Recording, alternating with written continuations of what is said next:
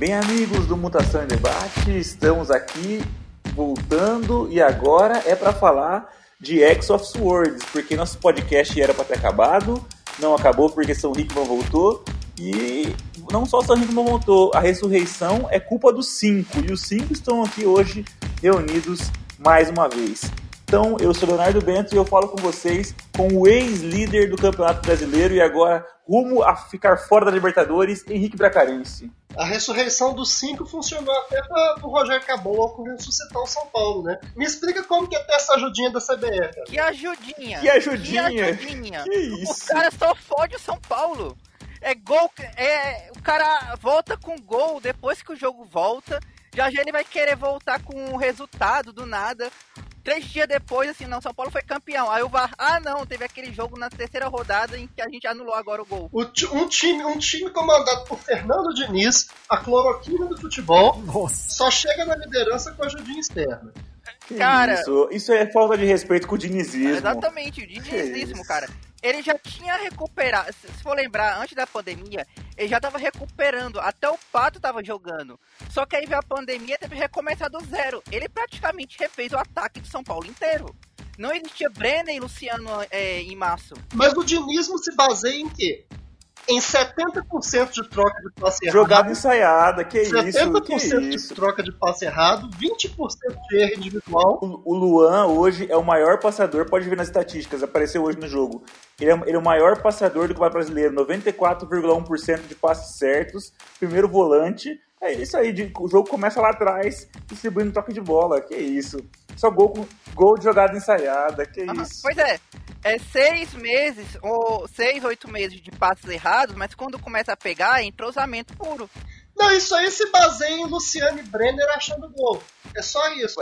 Era pra falar do Galo, não do São Paulo, não tô conseguindo entender, você tá desviando totalmente do assunto. Mas pode deixar que no jogo direto a gente recupere esses três pontos aí. Mas Quando esse podcast ir ao ar, provavelmente o jogo já terá acontecido, porque vai depender de na outra aí esse grande especial de Natal. Mas o Paulo já falou aí, o terceiro dos nossos five aqui, Paulo Arthur, e aí? Eu, cara, eu nem lembro a última vez que nós gravamos em Nominato e o São Paulo estivesse tão bem.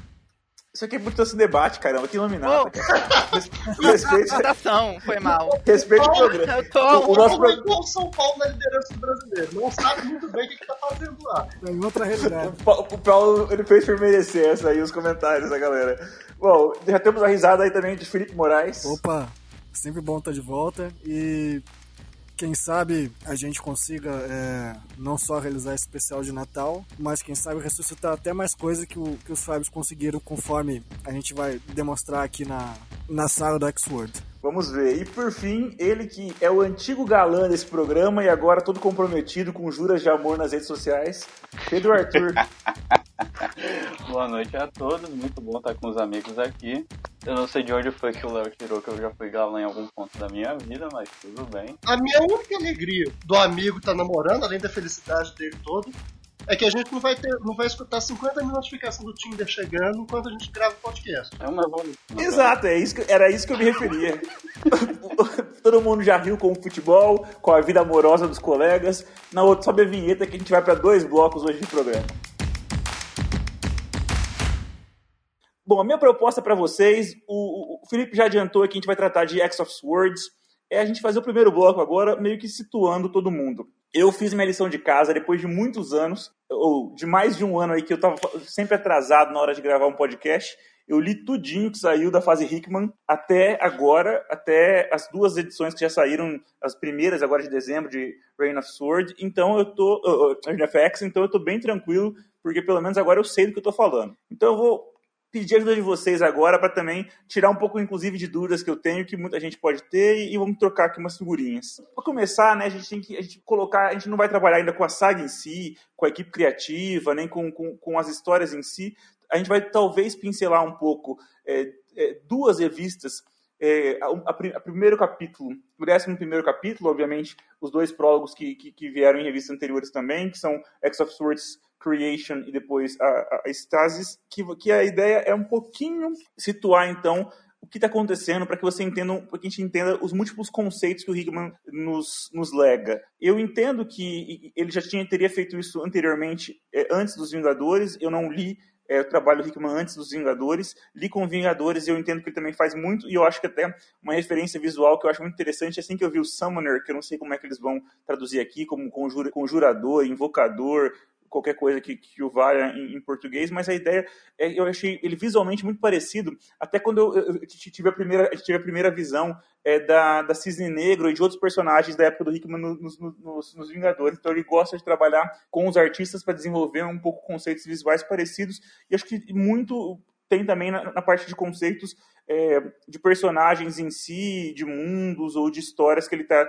é, desenvolvendo. Então vamos começar com um conceito que não é do Hickman, não é novo, mas é que ele eleva a outro nível e tem muito a ver com o fato de que as duas grandes revistas, as, é, os dois grandes carro-chefes para essa saga são a sua revista de, de X-Men, do Hickman, mas também um trabalho que não é dele, que é Excalibur.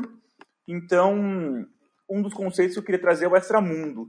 E ele dá um outro desenho para o Extramundo, desenvolvendo também vários reinos do Extramundo, que a gente, muitos que a gente não tinha visto. Obviamente, nós conhecemos Roma, nós conhecemos Merlin, nós conhecemos muitas das coisas, conhecemos Avalon, mas muitos dos conceitos que, que estão ali foram apresentados novos agora, e ele constrói, ele, ele, ele dá uma, uma riqueza maior de detalhes para o Extramundo. Henrique, que é fã das antigas, fã de, de, de Excalibur das antigas, ou de pré-Excalibur, de Capitão Britânia, de, de, de Moore, mas também de Claremont, também Alan Davis, tudo. Fala pra gente aí um pouquinho então do Extramundo, fala um pouquinho desses reinos aí, que, essa ideia dos reinos que ele, tá, que ele tá criando, e já pode fazer a ponte, falar da, da Opal Saturnine, que é, que é a grande personagem da história, e também não é algo dele, também ele bebe da fonte já de, de, de Excalibur, de Capitão Britânia, de, dessa mitologia. E já faz o. E para terminar essa sua primeira intervenção, faça o gancho com, com as cartas de tarô, porque as cartas de tarô são muito importantes para essa história. Eu brinquei aqui no nosso roteiro,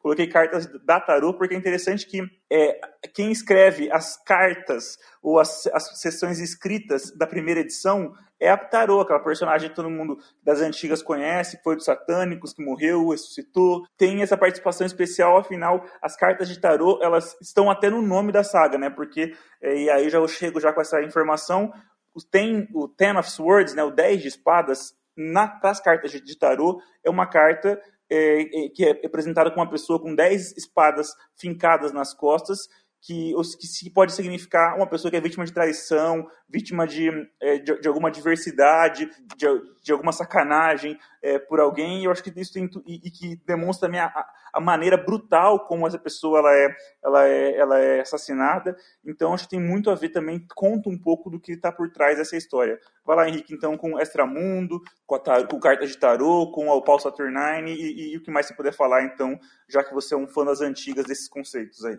É, o Hickman, ele basicamente bebe muito no trabalho do... no trabalho que o Moore fez para Marvel o quê? Quem começou com a mitologia do Capitão Britânico foi o próprio Claremont, na verdade, naquelas strips que ele fazia com Harvey Trim, é, que era em preto e branco ainda, só que foi um conceito, assim, desenvolvido muito de maneira rasa ele colocou ali um personagem encapsulado na mitologia arturiana e tudo, mas sem um desenvolvimento maior. Agora, o Moore, quando ele pega essas histórias, ele, na verdade, ele cria uma coisa totalmente nova. Ele insere muito naquele clima oitentista de descontentamento, de estranheza, tanto que você coloca que é, essas histórias originalmente saíram na época do Thatcherismo na Inglaterra e o, e o principal, e o, ele introduz aí o Madge Jaspers, um primeiro-ministro com nuances de conservadorismo extremo e também um sociopata. Então o Moore, ele, ele dá uma roupagem e uma abordagem totalmente nova para isso daí. E também é, é, um, é um trabalho importante, porque é a primeira vez que a gente vê um desenvolvimento aí de um multiverso da Marvel bem, bem estabelecido e bem definido foi nesse trabalho. A gente já tinha visto realidades alternativas e tudo. Na verdade, com, com o desenvolvimento da tropa dos Capitães Britânia e tudo que apresenta o que, que seria o multiverso lá. E aí o um conceito chave para isso aí, na verdade, é o extramundo, que é um é um nexo de realidade que tem um entroncamento e que o é, que você tem uma confluência naquilo ali. O, originalmente, na, tanto no, no, no run do Moore em Capitão Britânia, quanto no Excalibur do Claremont, que desenvolveu bem isso aí também, a gente via basicamente Avalon, o reinos adjacentes. O Hickman ele deu um desenvolvimento é, de alta fantasia para isso aí. Na verdade, eu acho que a gente pode imaginar que o Hickman é um, é um fã, como ele é um fã declarado do Tolkien, ele fez um desenvolvimento geográfico e político aí um pouco maior para poder abraçar esses conceitos de, de alta fantasia, de, de guerra entre, entre. que é algo que ele já tinha feito, inclusive, em Secret Wars. É um conceito parecido. Agora, no, nesse, nesse, nesse chave nesse mundo, nós temos pontos, pontos, elementos principais, como a Roma, por exemplo, e é o Paul Saturnyne, que também aparece desde a década de 80, que ela suplanta a Roma como, como Majestrix. E aí a Saturnyne, inclusive, ela tem contrapartes que a gente já acompanhou já acompanhou no, no Excalibur, como a Courtney Ross, é, ou então aquela, aquela Satir que apareceu também no próprio Capitão Britânico. Ou seja, a gente vê aí que no contrapartes e confluência de realidade é, são, são elementos-chave para o extramundo. É, o Hickman ele já tinha é, brincado um pouquinho com, com a Saturnine na época do na época do, do run dele em Vingadores, só que agora ela resgata, é, ela é resgatada como o elemento principal da história. Ela, ela é colocada como a líder da, da cidadela do. Eu, eu, esqueci, eu sempre esqueço como é que é essa fortaleza traduzida em português, Starlight. Starlight Cidadel, é. É, eu não sei como é que ela é traduzida. Mas agora ela é a, ela é a guardiã do, do universo. E aí as maquinações por trás da trama começam. Agora, esse, esse do, do Capitão Britânia é muito interessante de ser lido, especialmente para quem quer aprofundar um pouquinho mais em, Ten of Swords. Principalmente assim, porque é o, é o único trabalho longevo do, do Moore para Marvel, só por isso já vale a leitura. Mas é um, é um exercício de imaginação muito forte, na verdade. É, e, é um negócio, e é, um, é um negócio que já tinha tido um impacto forte no, nos X-Men. Tanto, tanto no desenvolvimento do Excalibur, quanto também, se vocês se lembram de alguns segredos do X-Men que nós já gravamos, originalmente toda a trama dos X-Men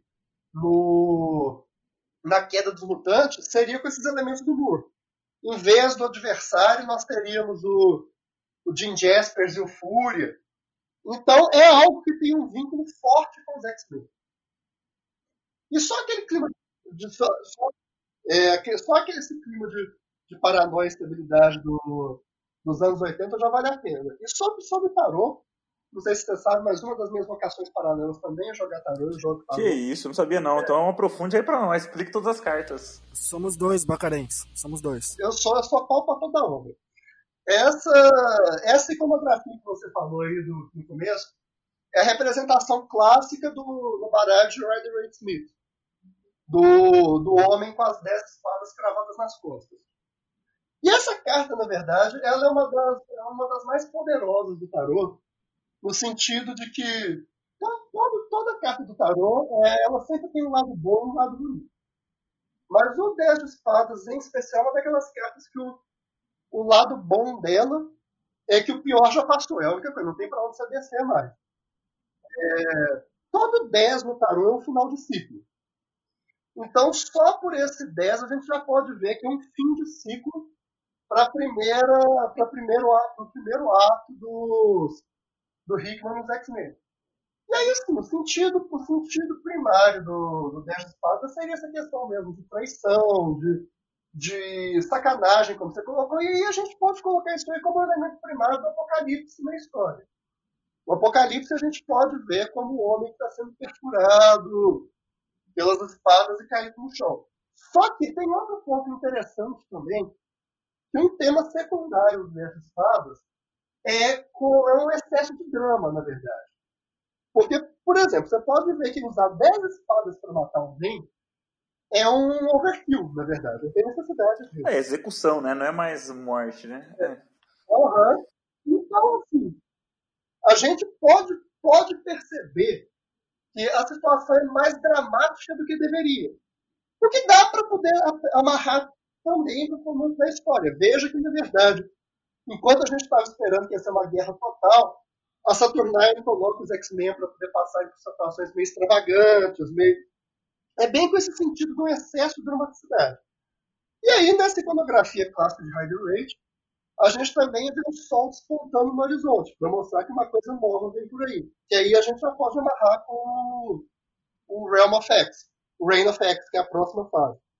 Mas assim, só para encerrar essa colocação, uma coisa que eu achei interessante é que as solicitações que eles escreveram com cartas de tarô, na verdade, teve uma pesquisa legal, porque foram sentidos mesmo das cartas. Ficou interessante. Foi um trabalho bacana de pesquisa que fizeram. Perfeito. Bom, o Felipe já se adiantou, dizendo que conhece bastante do tarô, então eu vou aproveitar e passar para ele já dar uma pincelada, complementar aí que o Henrique falou, alguma impressão sua sobre Extramundo, os reinos ao pau, e se quiser também falar mais sobre o tarô, fica à vontade. Sobre o Extramundo, é, é como a gente falou, né? É uma, uma convergência entre realidades, né? É a primeira a impressão que a gente teve de uma forma mais organizada do multiverso da Marvel, tanto que foi lá que saiu o Marvel 616, e vale citar que, assim, inicialmente, quem coordenava o Starlight Citadel era o Merlin, pai da, da Roma, até o final da, do que acontece na série do Capitão Britânia,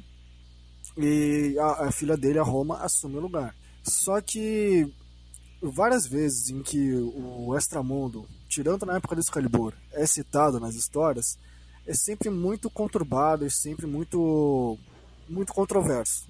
Tanto que a gente pode ver que, assim, logo depois da fase do Excalibur, onde a gente tem lá, como o Rick falou, tudo bem trabalhado, tudo organizado, finalmente a apresentação devida da tropa Capitão Britânia, assim, bem utilizada, né? A toda a questão de viagem entre realidades que a equipe faz. Dentro do que o Claremont coloca a partir do ano 2000, o que acontece com esses personagens né, é, britânicos, você vê que fica tudo já extremamente bagunçado, é, volta tudo mais do mesmo, é basicamente a Fúria, o James Jasper e o Merlin versus a Roma e o que sobrou do multiverso. E isso o Hickman amarra muito bem é, no final do run dele do Avengers, deixando claro que por mais poderoso que o Merlin, a filha dele e a Opal Saturnine possam ser, eles não eram nada pares com o que os Vingadores estavam lidando. Então, o que a Saturnine coloca lá no prelúdio do, do Excalibur, né, recente, é de que ela recomeçou praticamente o, o reino né, do, do Otherworld, do Extramundo, praticamente do zero. Né? Ela, ela reergue a Starlight Citadel, reúne um bando de fiéis para ficar do seu lado. Uma coisa que o Clarence já coloca lá atrás, no run dele, é de que uma coisa que a gente já tinha percebido a respeito da Saturnine através das suas contrapartes malignas, conforme a gente foi vendo aí, de que ela basicamente nunca esteve do lado da Roma. Ela sempre te, tinha um grande interesse de acumular cada vez mais poder, cada vez mais é, deixar tudo ao controle das suas mãos. E isso é um caso muito interessante para citar a respeito do tarô.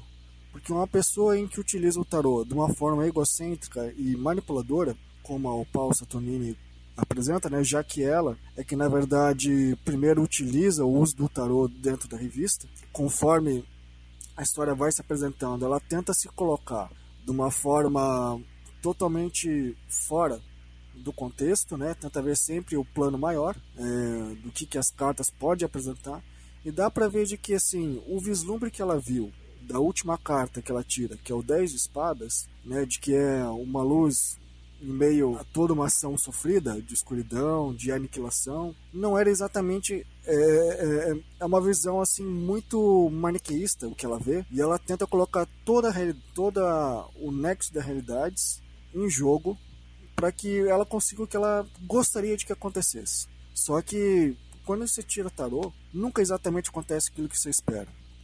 O que acontece é basicamente aquilo que você tem que encarar. E é isso que os participantes acabam sendo surpreendidos, né? E assim como nós leitores, durante a saga, né? De que várias partes do torneio não são exatamente aquilo que são esperados, né? Mas é aquilo como é que colocou. As cartas do tarô foram bem representadas, ainda que eu diria que assim muito talvez até muito diretas, né? Mas pode-se dizer de que elas foram colocadas ali realmente para gerar um certo, um certo aprendizado, né? uma, uma nova riqueza que as histórias em quadrinhos podem trazer.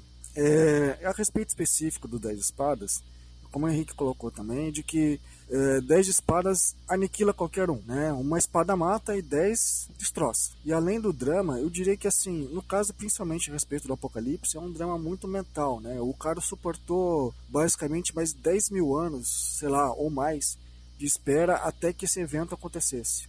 Um outro dado interessante a respeito do tarô que o Rickman coloca é de que, ainda que nós temos alguns personagens principais, como o Paul Saturnine, Apocalipse e algum outro X-Men durante a saga, o principal fio condutor durante a saga inteira são, são as cartas do tarô. Elas trazem alguns elementos ali em que normalmente assim são fáceis de ser esquecidos, é que nem aquelas páginas em brancos que alguns autores meio que usam, digamos assim, meio de qualquer jeito, né, sem muita importância, mas acabam enriquecendo muitas sagas, se você for ver, às vezes, em alguns casos, até colocam alguns spoilers, mas isso para os mais atentos. E vale citar também de que assim, é, reconstruir um multiverso inclui justamente você acabar trazendo certas pessoas para o seu lado em que você não gostaria. Né? Assim como a gente viu em Krakoa, né? nós temos lá dentro do conselho vários vilões em que normalmente a gente não veria ao lado dos X-Men. E aqui ao lado da Saturnine a gente vê vários outros personagens como o Fúria, o James Jasper, até pode dizer também que a Roma e o, e, e, o, e o Merlin de volta não estão exatamente a favor da Saturnine. Então, parte do interesse da Saturnine, além do desejo que ela guarda para si, que vai ser revelado no final, o interesse dela é que é, é, dela, é, dela ser dessa vez a verdadeira regente do Astramon. Isso é uma, não é uma coisa muito fácil com todos esses adversários contra você, né? Porque cada um ali destrói uma realidade facinho. Bom, já estamos muito já nesse tema, mas eu vou deixar o Paulo e o Pedro falarem. E aí pro Pedro eu já vou emendar outra pergunta, mas vai lá, Paulo. Então, algum comentário sobre o Paulo, Extramundo, Tarô? Não, era, era mais isso mesmo que eles falaram. Eu só queria mesmo dar mais créditos tanto ao Dave Thorpe, porque ele quem começou a trama do, do Capitão Britânia, que o Alan Moore terminou e, e ele que criou vários desses personagens de Jasper, Saturnine, a, a, o próprio parte desse multiverso começou com ele e ele costuma ser esquecido porque o Alan Moore adora é, apontar o dedo para os outros, dizendo que rouba as ideias dele, mas sempre esquece quando ele pega as ideias dos outros. E também dá muito crédito também para o Claremont, porque como o Bracarense mencionou, ele pegou uma coisa bruta e até pequena, porque o que o Alamuro fez mal cabe em meio encadernado e expandiu aquilo muito com o conceito do dentro, tanto no Excalibur quanto ele queria fazer pegar também nos X-Men. Então, no fim das contas, dá para dizer que o Claremont começou e terminou. E muitas das coisas que a gente coloca que o Hickman tá bebendo, tá bebendo do Excalibur do Claremont mais especificamente, coisas que acabaram sendo. E uma pessoa que, no fim das contas, todo mundo acaba esquecendo também é o Alan Davis, que estava em todos esses aí, desde o David Thorpe até o Excalibur do, do Claremont, ele desenhou tudo. Bom, então, para quem não sabe, David Thorpe, de quem o Paulo está falando, fez com Alan Davis uh, Marvel Super Heroes. Uh, se eu não me engano, é uma das edições que estão republicadas naqueles encadernados do Capitão Britânia também que saíram aqui, ou, ou ou pelo menos os que saíram na Pandora, não sei, mas a gente já viu é, esse material, algum, desse, algum pouco desse material no Brasil, sim. Eu, eu, pelo menos eu já li, então eu acho que foi do, do Brasil, sim. Se eu posso estar errado, é, se vocês, se eu tiver e alguém souber, me, me corrija. É mais ou menos assim. O da Panini veio completo, com a parte do Dave Top, que era uns 10. É, umas 10 edições, 20, né? Umas 10 a 25 páginas, é e o do da Salvati que eles cortaram essa parte, aí a história começa do meio.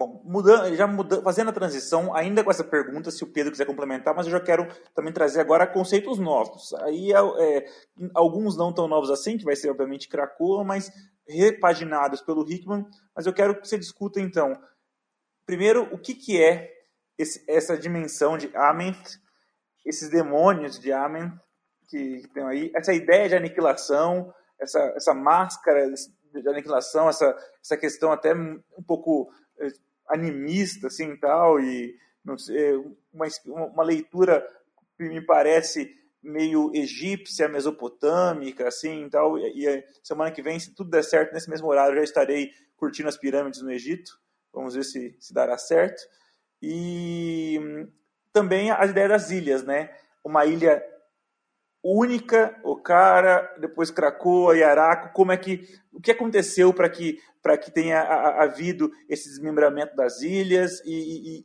e, e, como é que quando é que surge Araco nas histórias, que é desde o começo basicamente da, da fase Hickman, mas com mais relevância é, no, no, já no prelúdio de X of Swords, então quero que o Pedro, se quiser falar algo de Extramundo, pode falar, mas se não, se focar sobre essas ideias que eu trouxe agora sem entrar nos personagens ainda, é, como Apocalipse, como Apocalipse, como a família do Apocalipse, vamos dizer assim, que a gente vai discutir já quando eu abrir o próximo item. Não, em relação ao Extramundo, eu não tenho realmente nada a acrescentar, eu não tenho muito conhecimento em relação ao tema, quanto os amigos têm. É, então, vamos para a parte da história mesmo. O Ament é descrito como um planeta que existe em outra dimensão paralela à Terra, que é onde vivem os demônios e a força que comanda todos eles, que é a aniquilação. Não é definido em nenhum momento se aniquilação é simplesmente um deus, uma deusa ou uma manifestação da vontade do da vontade de Ament. Então, o que todo o problema que gerou a história que nós temos em X of Swords é essa vontade eterna de conquista que a aniquilação tem. Então, ela começa seu ataque na Terra em Okara, e é o que leva a toda aquela questão da divisão, né, entre Krakoa e Araco, que antes eram duas partes com pensamento próprio da ilha de Okara e foram separadas. E foi também o que levou a separação dos dois das duas entidades dos dois mutantes, Araco e Krakoa, teve o objetivo de tentar selar a passagem de, da Horda de Amet pelo extramundo até chegar à Terra. É, vou dar uma, uma acrescentada num ponto só que é interessante, é que se vocês olharem, as palavras Araco, Krakoa e Okara, todas são anagramas entre si. Então, dependendo da ordem que você posicione as letras, você terá Krakoa, Araco e, e, e Okara, é, sempre com dois Ks, com O, com A, com R e com é, um A. É, esse é o primeiro ponto. É, segundo ponto, que é, tentando olhar para essa geografia do Hickman, a gente já viu bastante na, nas histórias, é, um pouquinho, então, mas originalmente a ilha estava no Pacífico Sul, então mais ou menos o que seria parte é, da Oceania. Então, eu vou passar a bola para o Paulo. Paulo, se quiser falar mais sobre a aniquilação, é, sobre Amen. É, e antes de, mas sem chegar nos personagens, sobre as ilhas, fica à vontade. E se já entrando já, porque disso desses conceitos o Pedro já resumiu bem, se já quiser entrar nos personagens em si, e aí você já pode dar aquela pincelada, então, quem é Gênesis? Tivemos tantos Gênesis já na, nas histórias do X-Men, inclusive uma, um, um, clone do Apocalipse com, com esse nome, mas o filho, o Tyler, né? Desde o filho do adotivo do Cable, o Cable já foi Gênesis, mas agora temos uma personagem feminina Gênesis. E temos os quatro cavaleiros originais do Apocalipse eu achei que a gente já tinha visto os quatro originais várias vezes na história, inclusive nos runs aí, até do, do Uncanny Avengers e tal, mas parece que agora temos os quatro cavaleiros originais, porque afinal são todos são filhos do Apocalipse. A gente já teve essa história de relação de filho, de não filho, com, quando a gente viu os, os é, em, em Uncanny Avengers também um pouco de essa ideia de, de, de, de filhos entre si, de holocausto, filho de não sei quem e tudo mais mas agora parece que temos quatro cavaleiros originais. Bento, convenhamos, tem uma coisa que a cada três ou quatro semanas acontecem nos quadrinhos, é surgir o novo último parente vivo do Bolívar Trask, o novo último é, descendente vivo do Adrian Thomas e os novos primeiros é, cavaleiros originais do Apocalipse. Toda vez, toda história com esses personagens tem que aparecer esse, essa galera no fim das contas. Então, assim, eu não duvidaria nada que vai aparecer os próximos novos é, Cavaleiros Originais, que são, na verdade, os tios do Apocalipse da primeira geração. Não, e só um pontinho, porque eu falei do Holocausto, mas na verdade o Holocausto é da realidade da Era do Apocalipse, é o genocídio, né, que é na realidade 616 que apareceu nas histórias lá do, é, do Uncanny Avengers, da Uncanny X-Force, na verdade, né, do Rick Remender. Tá falando Uncanny Avengers, mas Uncanny X-Force do, do Remender. É, essa a mente eu tenho que admitir que foi uma coisa que eu não entendi bem nas histórias, por como foi que ela entrou o que dá a entender é que Krakoa ela é muito mais do que ela aparenta, até pelo que eles ela forma como ela age na história, que ela quer manter aquele portal aberto e então é, acho que a gente ainda vai ver muita coisa nisso aí. E também tem uma coisa que eu fiquei muito encrencado nisso, era em termos geográficos, porque como você mencionou, Krakoa, ela sempre foi descrita, eu acho que desde do, dos anos 70, como sendo no, no Pacífico, lá na Oceania como, como naquela época do Egito Antigo, o, o Apocalipse e a galera conseguiram, assim, se mudaram para lá do nada, porque o próprio Hickman mostrou que o Apocalipse ele vivia no, no Egito, lá na Shield, que ele aparece lá junto com a galera que derrota a ninhada. Então, assim, para mim, a, a mente é, meio que ainda tá meio nebuloso, mas como a gente ainda vai ver, ainda vai ter mais pano pra manga pra frente, pra talvez explicar isso melhor. Ele cita Atlântida também, né? É, é a Ilha de Norte, basicamente. Mesma coisa. É uma ilha no meio do Pacífico, que aí chegam os egípcios. Hickman viu essa temporada de Lost, gostou e fez um ar. Na verdade, o Hickman assistiu o Torneio do Poder e resolveu fazer a versão X-Men dele. Ele já usava um pouco disso no, no, na revista autoral dele, né? Do East of West. Então ele gosta do conceito do apocalipse, dos quatro cavaleiros e também, como já foi citado, de personagens albinos. Né? Paulo, se quiser falar dos personagens que, que são criados, então fica à vontade aí, falar da Gênesis, ou falar do, da versão dos novos, desses novos velhos Cavaleiros do Apocalipse, da Isca também, a irmã da Gênesis que, que é, aparece ser, ser a, a, pica das galáxias, a fodona. Desculpa dizer, mas a Isca apareceu para mim ser o MDB dos mutantes, cara. Ela vai para quem tá ganhando. Por isso que esse é o poder dela. Ou o contrário, né? Onde ela tá, indica a vitória também, que aí é o que deixou um pouco na, na dúvida na história. Aí também é, o neto do Apocalipse, né? O Summoner, que, que eu já, já sobre o qual eu já, já, já, referi, é quem trai, né? Inicialmente, é quem faz com que o, aquele primeiro grupo de mutantes que vai com o Apocalipse é, e, e, e acaba encontrando pelo portal acaba encontrando os filhos dele, é que na verdade os levou para uma armadilha, tudo, e a gente entende que na verdade é, é, é, é o Apocalipse está sendo, entre aspas, julgado também um pouco pela família dele por tê-los abandonado, de, de deixado para trás quando foi necessário é, é, dividir as ilhas para poder selar nessa invasão é de Amenth, então. Mas vai lá, se quiser falar dos personagens, fica à vontade. Cara, agora que você mencionou, o Summoner, ele, ele não. Ele não é parecido com a, com a Cisne Branco. Ele é parecido com as crianças zebras do, da Terra Selvagem, da, do Randall Hickman dos Vingadores. Ele realmente dá uma, um reuso brutal de conceitos. Já basta o criador e o uhum. Xavier, mas... Eu achei ele mais parecido com Ex Nihilo, na verdade, do que com as crianças zebras. É, eu também, inclusive por conta do poder. Né? É uma mistura dos conceitos, é que o Ex Nihilo ele é dourado. É, o Nihilo é dourado, mas assim, a cor é da Cisne Negro e o cabelo também é da Cisne Negro, entendeu? Parece um pouco com a da Cisne Negro também. A função que o, que o Summoner desempenha. É, mas, enfim, mas voltando aqui o que eu gostei é que pelo menos ele deu uma personalidade, porque muitos é, autores mesmo tendo 22 edições, tender, é, tenderiam a querer fazer com que eles fossem simplesmente é, vilões genéricos, capangas genéricos, mas ele conseguiu mostrar que alguns dos personagens são diferentes uns dos outros. Provavelmente o. Agora esqueci o nome daquele que tem a pele de adamantio, que tem tudo para ser um novo Nemesis pro Wolverine. O Solen, o Solen, por exemplo, é é, é diferente. Estrela Branca, ele tem uma, é uma mistura assim, tipo, tem horas que ele parece ser covarde, tem horas que ele parece ser honrado, depende do, da situação também, e isso acaba voltando contra ele depois. Eu gostei que ele conseguiu dar profundidade aos personagens e ainda sem, sem vilanizar ou antagonizar todos eles. De certa forma, até a própria Gênesis, como a gente vai ver mais na frente, ela é bem é, trágica. A, a, a história dela. Não é tão, assim, a grande vilã da história. A única coisa que eu realmente achei esquisito é que ouvi muitas pessoas dizendo que isso foi um, uma, uma adição bem necessária, história do apocalipse, porque dá um background para ele e tudo mais. Só que ao mesmo tempo, eu lendo, eu assim, Lembra quando a gente falou que ele fez isso com a Moira?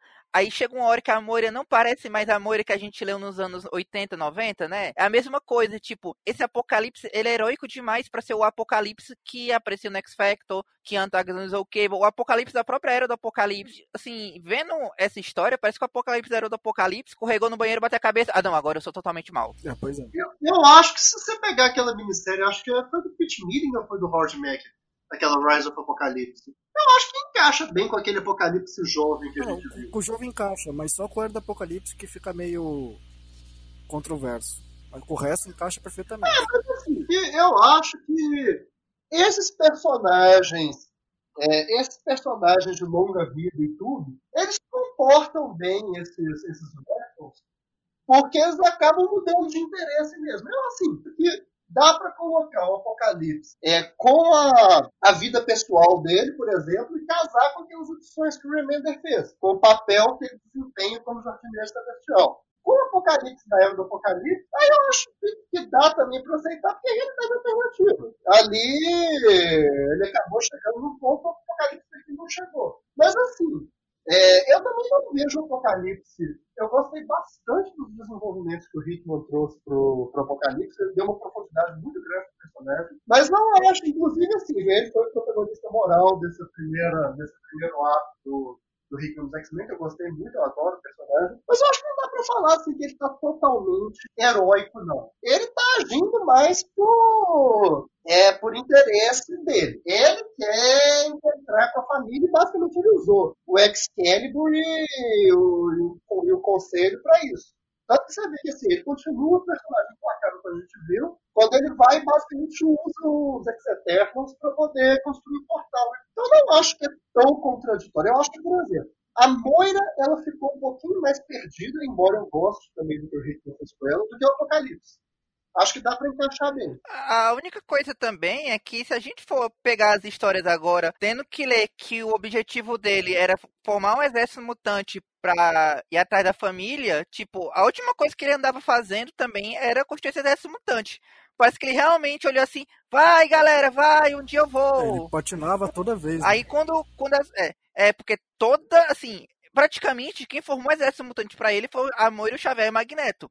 Ele olhou assim, é né, a galera toda tá lá, agora eu tenho um exército. Aí ele se aliou. Sim, mas você vê que assim, o Apocalipse ele é um, basicamente ele representa ali com o passado, ele é um, um herói trágico, né, em que ele vai principalmente por conta do drama que ele tem com a família, em que ele acaba se tornando um vilão, né, justamente para conseguir, como o, Henrique, o Bracarense falou, para conseguir os conseguir atingir o, o objetivo dele, né, que é rever a família.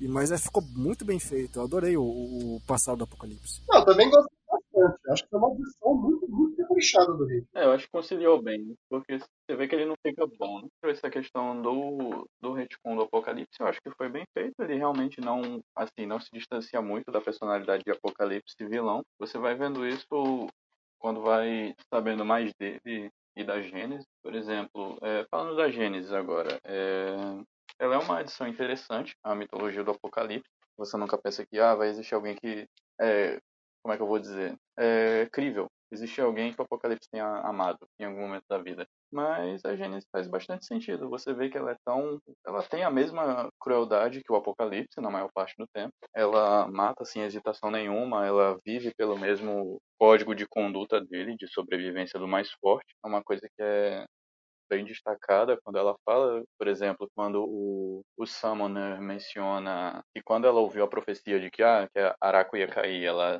simplesmente ameaçou cortar a cabeça do profeta que falou isso por ele demonstrar fraqueza, ou como ela menciona que a primeira a derrota dela para o Espada Branca, o que doeu de, nela não foi os companheiros dela que morreram, porque como ela mesma disse, se eles fossem fortes, eles teriam sobrevivido. O que realmente atacou o orgulho dela foi ter perdido para um antigo aliado. Então, assim, eu acho que ela funciona. Ela não é tipo, ah, esse não é um vilão de estereótipo.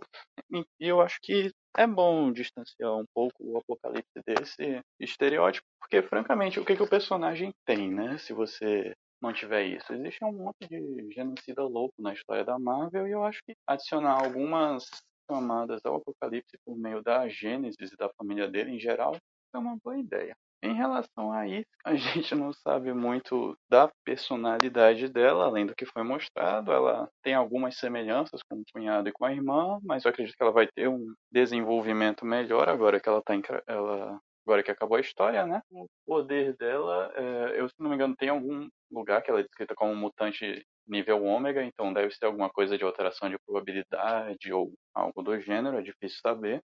Em relação aos cavaleiros, os dois únicos que a gente vê tendo alguma personalidade são Morte e a Guerra.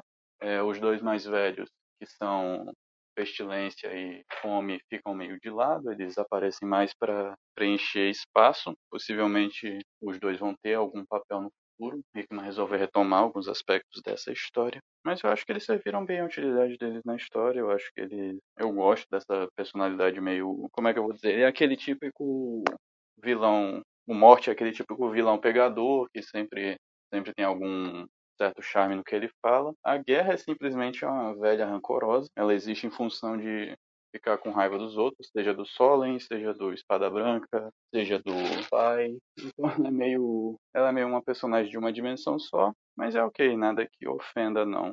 Em relação aos espadachins de Araco, eu acho que os que se destacam seria o, o Espada Branca, né? Ele é descrito como o maior curandeiro da história de Okara. Ele era, ele se tornou tão esse, o processo de vida e morte, de lutar contra os demônios, se tornou tão entranhado nele que ele vê todo mundo de uma forma diferente. Ele não consegue mais se encaixar numa sociedade de mutantes e ele tem que viver em função de lutar. Acho que o que dá pra mencionar por hora é isso. Ah, a gente vai falar a Bey, né, a mulher do Cifra, mas a gente vai falar disso mais pra frente, né, na história. Então, beleza. Henrique, você tem algo que queira falar dessa família Apocalipse? É, assim, do a Gênesis, eu achei que personagem interessante. Eu acho que é legal como o Rickman colocou que no início ela era o, ainda mais darwinista e mais implacável que o Apocalipse. É curioso a gente ver o Apocalipse que foi o o Wilber, o William, vilão da, da franquia durante tanto tempo, é, esse bastião da força, a Gênesis falando que ele é fraco, é, isso aí eu achei muito interessante. É, é, os dois tiveram um relacionamento legal, o Hickman desenvolveu é, em poucas edições um relacionamento bem incrível, assim, bem, é, bem amarrado, achei legal. Essa questão da família, assim, vamos ser sinceros, o Apocalipse começou ter um background mais definido foi com o Remender e agora com o Hickman, porque até então ele, apesar de eu gostar bastante do personagem, ele era uma coisa meio vaga. Então ele começou a ter coisas bem amarradas agora. Essa questão de família, a gente já tinha visto os descendentes dele, o clã acaba e tudo, então amarra bem. Eu achei a guerra interessante, eu acho que é o que mais se destaca. O Summoner eu achei legal também. E assim, acho é que nem o Paulo falou, toda semana aparece, tanto os primeiros Cavaleiros do Apocalipse como os últimos. Agora, eu achei interessante esses aí serem os primeiros, porque dá toda aquela noção mesmo de família e tudo que é tão cara pro, que é tão cara pro legado do personagem. Então é isso, eu achei que foram opções interessantes. Não sei se elas vão ter uma penetração muito grande no franquia depois disso, mas não importa. Para a história, eles foram marcantes Assim, não é a primeira vez que, que o Hickman faz isso.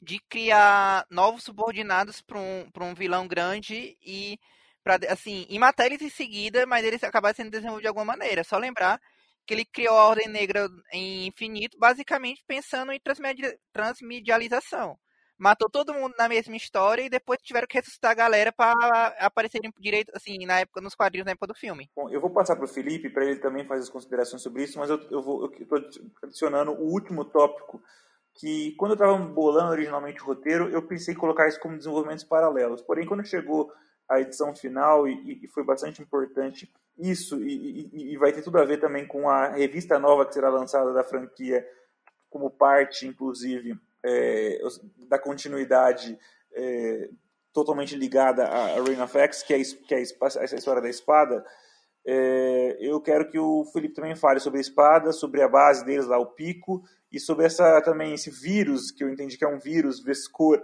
Vescura que é importante também para a parte da resolução da história na parte final. Então, por favor, Felipe, é, vamos terminar esse quem é quem aí. Bom, é, falando primeiro dos personagens, eu Achei uma boa utilização dos, dos quatro Cavaleiros do Apocalipse. Basicamente parece que o Hickman é, resolveu de vez esse problema aí, como foi citado, de várias vezes e reaparecendo uma nova versão dos Cavaleiros, né? Espero que dessa vez acabe com essa bobagem, já que toda dessa vez a gente tem um background muito bem construído. Dentro dos personagens de Aracos, eu só queria citar de que aquela personagem meio planta lá, que eu acho que é Triodor ou Botanic, não, não captei bem o nome, é, parece que ela tinha a mesma função que o Cifra. Né? Ela parece que falava por, por Aracos. E me deu a impressão também de que Aracos, para o, os, para esses vilões, acaba sendo no final das contas quase que uma, uma prisioneira. Né? Porque ela quer voltar para Krakoa, mas o resto da galera não, quer ficar guerreando. Eu gostei bastante daquele Espada Branca, achei um personagem com diálogos bem construídos, ainda que ele seja bidimensional. E, e a respeito da Sword, né? Eu achei até curioso que. Não, só um pouquinho, antes de você passar pra Sword, só para poder fazer o ponto. Então, essa personagem que é a voz de Araco é a Red Root, que é aquela vermelha que tem uma espada tudo, e Driador é. Eu também fiquei na dúvida sobre o que, que era, quanto quanto estava lendo, e eu, eu, pesquisei que é o próprio, é, é o próprio é, reino de Amenf é, é Driador, então não sei também por que esse conceito aí, então, que é o nome do, do, do, do gate que, que, que, que, fez com que eles, com que eles pudessem acessar lá a Araco. Ah, ah, então faz sentido, já que assim, a personalidade, a personalidade dela e de certa forma assim influencia muitos outros personagens né dela ser uma ela tem um ar mais vilanesco né? E então assim a respeito do Sword eu achei até curioso o fato de até a própria Saturnine considerar a Sword como parte da história e o Hickman também. Já que enfim é uma espada né? Já que é um dos tramas principais da saga. E a Sword ele é ligado aqui principalmente através do, do Cable né? Porque ele tem a espada de Galador e essa espada ela tem a capacidade de reenergizar até o mundo. Então ele pede ajuda do, do, dos pais, né, de um Scott, para irem com ele. O Scott se ligou do que de onde que o filho precisava aí, que pista que ele captou uh, da, da cabeça da Polaris. E, e aí eles percebem essas duas coisas, né? De que essa espada pode reenergizar é, a antiga nave da Abigail Brands. Basicamente, ajudava a defender a, a Terra de invasão alienígena, só que ela estava basicamente em quarentena por conta desse suposto vírus, né, que inicialmente parecia ser uma coisa é, invisível, até ficado claro lá que parece que a, a, sacrifício de muita gente da SWORD, eles conseguiram prender todos esses novos alienígenas aí que são capazes de é, destruir até a própria realidade, é, presos numa, numa outra dimensão, numa prisão, que acaba tendo uma função lá no final da história. Né? Mas assim, pelo jeito parece que assim, se deixar aberto ele infecta tudo, é, infecta qualquer tipo de ser vivo, né? Então eu achei uma analogia interessante com o nosso próprio coronavírus que a gente tem por Então, aqui. eu, eu, falar, eu vou falar mais pra frente sobre coronavírus, porque parece que essa, essa última edição já de X Factor indica mais ou menos como é que o, o, entre aspas, coronavírus vai entrar na história, que, que é uma infecção da, da, da peste, da pestilência, da, da praga, pestilência, acho o melhor nome, né, para traduzir, traduzir, da, Cavaleira. Ah, achei o nome, é Vescora. É, então, é, Vescora é esse que eu, que, eu, que, eu, que eu perguntei, é esse tipo de vírus aí sim também. Mas a gente vai ter uma outra discussão sobre questão de vírus mais pra frente, eu vou propor, porque essa é a, é a teoria que o CBR traz para, entre aspas, morte da Sirin na última edição agora de X Factor. É, Rick, alguma coisa sobre espada? E gostou do conceito por trás da série? Gosta da Abigail Brand aí? Então, manda bala.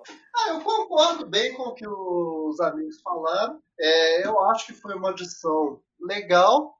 Eu acho que o principal desdobramento disso aí vai ser a mensal do All Ewing, né? Que eu acho que vai sair coisa bacana nisso aí. Alguma coisa para falar, Pedro, sobre espada? Então, eu achei bem interessante a introdução do conceito da de eles terem trazido de volta o conceito da espada em meio ao evento, apesar de que não a entidade em si não entrou tanto, foi mais o pico, né, a base.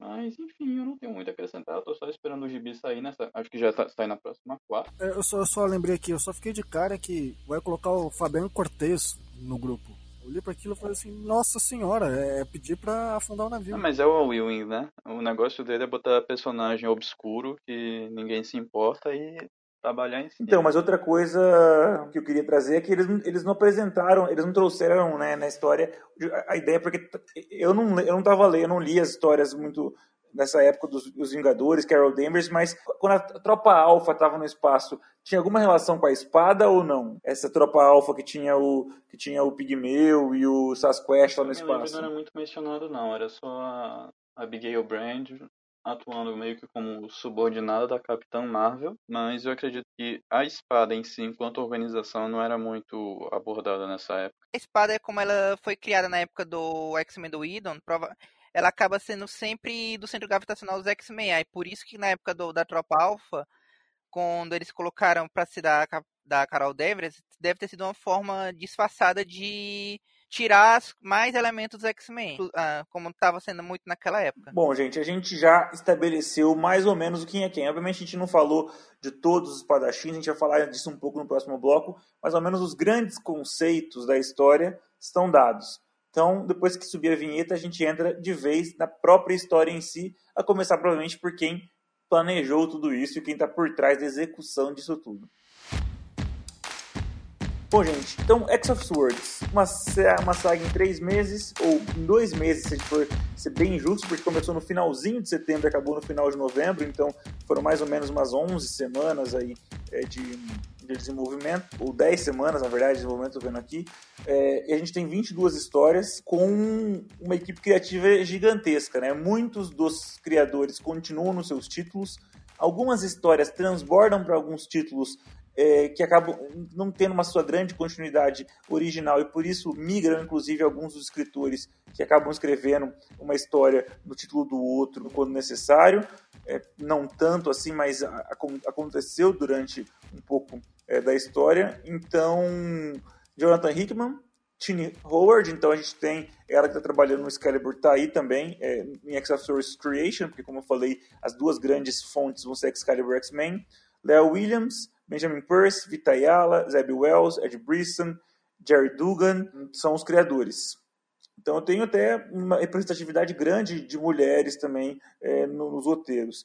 E na arte, Pepe Larraz, Carlos Gomes, Victor Bogdanovich, Mateu Lolli, Carmen Carneiro, Rod Reis, Phil Noto, RB Silva, Mahmoud Azhar, Lênio Francis Yu faz um pouco de X-Men 14 também, Stefano Caselli, Joshua Cassara e acho que só e aí mais os coloristas. Então eu tenho uma, um, um, um grande time envolvido na, na história. Então eu quero comentários de vocês, avaliações gerais de roteiristas e desenhistas, quem mandou bem, quem mandou mal na história. Começar com o Paulo. Olha, a parte do Zeb Wells, até porque não tinha nenhum campeão, eu achei muito aleatória, mas dados os personagens que ele tinha, não tinha lá muito o que fazer. O personagem, assim, dos artistas, sei lá, o desenhista que eu mais estou gostando é o Phil Noto, do, do Cable.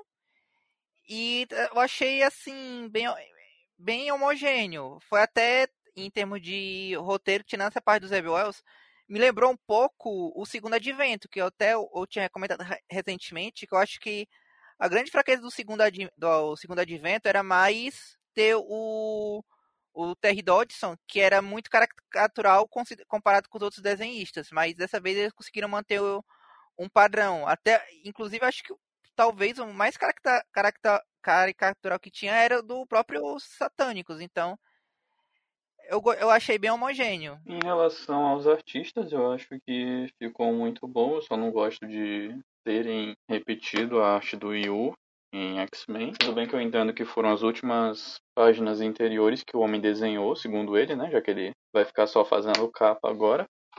Mas de resto, acho que todos os artistas mandaram bastante bem. Os que para mim merecem mais destaque, obviamente, primeiro é o Pepe Larraz, né? Meio que dá a impressão que a maioria dos artistas estavam meio que seguindo o fio estabelecido por ele. Casselli, como sempre, ele manda muito bem. Eu acho legal que ele é um dos poucos artistas na Marvel, como até o próprio editorial já comentou que consegue entregar uma arte consistente todo mês. Cassara não estava muito bem, é, Joshua Cassara não estava muito bem nessas edições comparado com como ele estava no começo de X-Force, mas o trabalho dele estava bom também. Phil Noto, mesma coisa. Uh, sim, a Carmen Carneiro estava ótima em Hellions, Satânicos. Eu acho que foi um trabalho no mesmo nível que ela entregou quando ela assumiu no lugar do Mahmoud Azhar em X-Men Red, do Tom Taylor, bem legal assim. Em relação aos escritores, eh, ficou uma divisão meio que desequilibrada para os escritores de uns títulos menores, assim, né? Porque você vê que de 8 a 9 edições, entre 8 e 9 edições do evento são escritas pelo Hickman e pela Tiny Howard.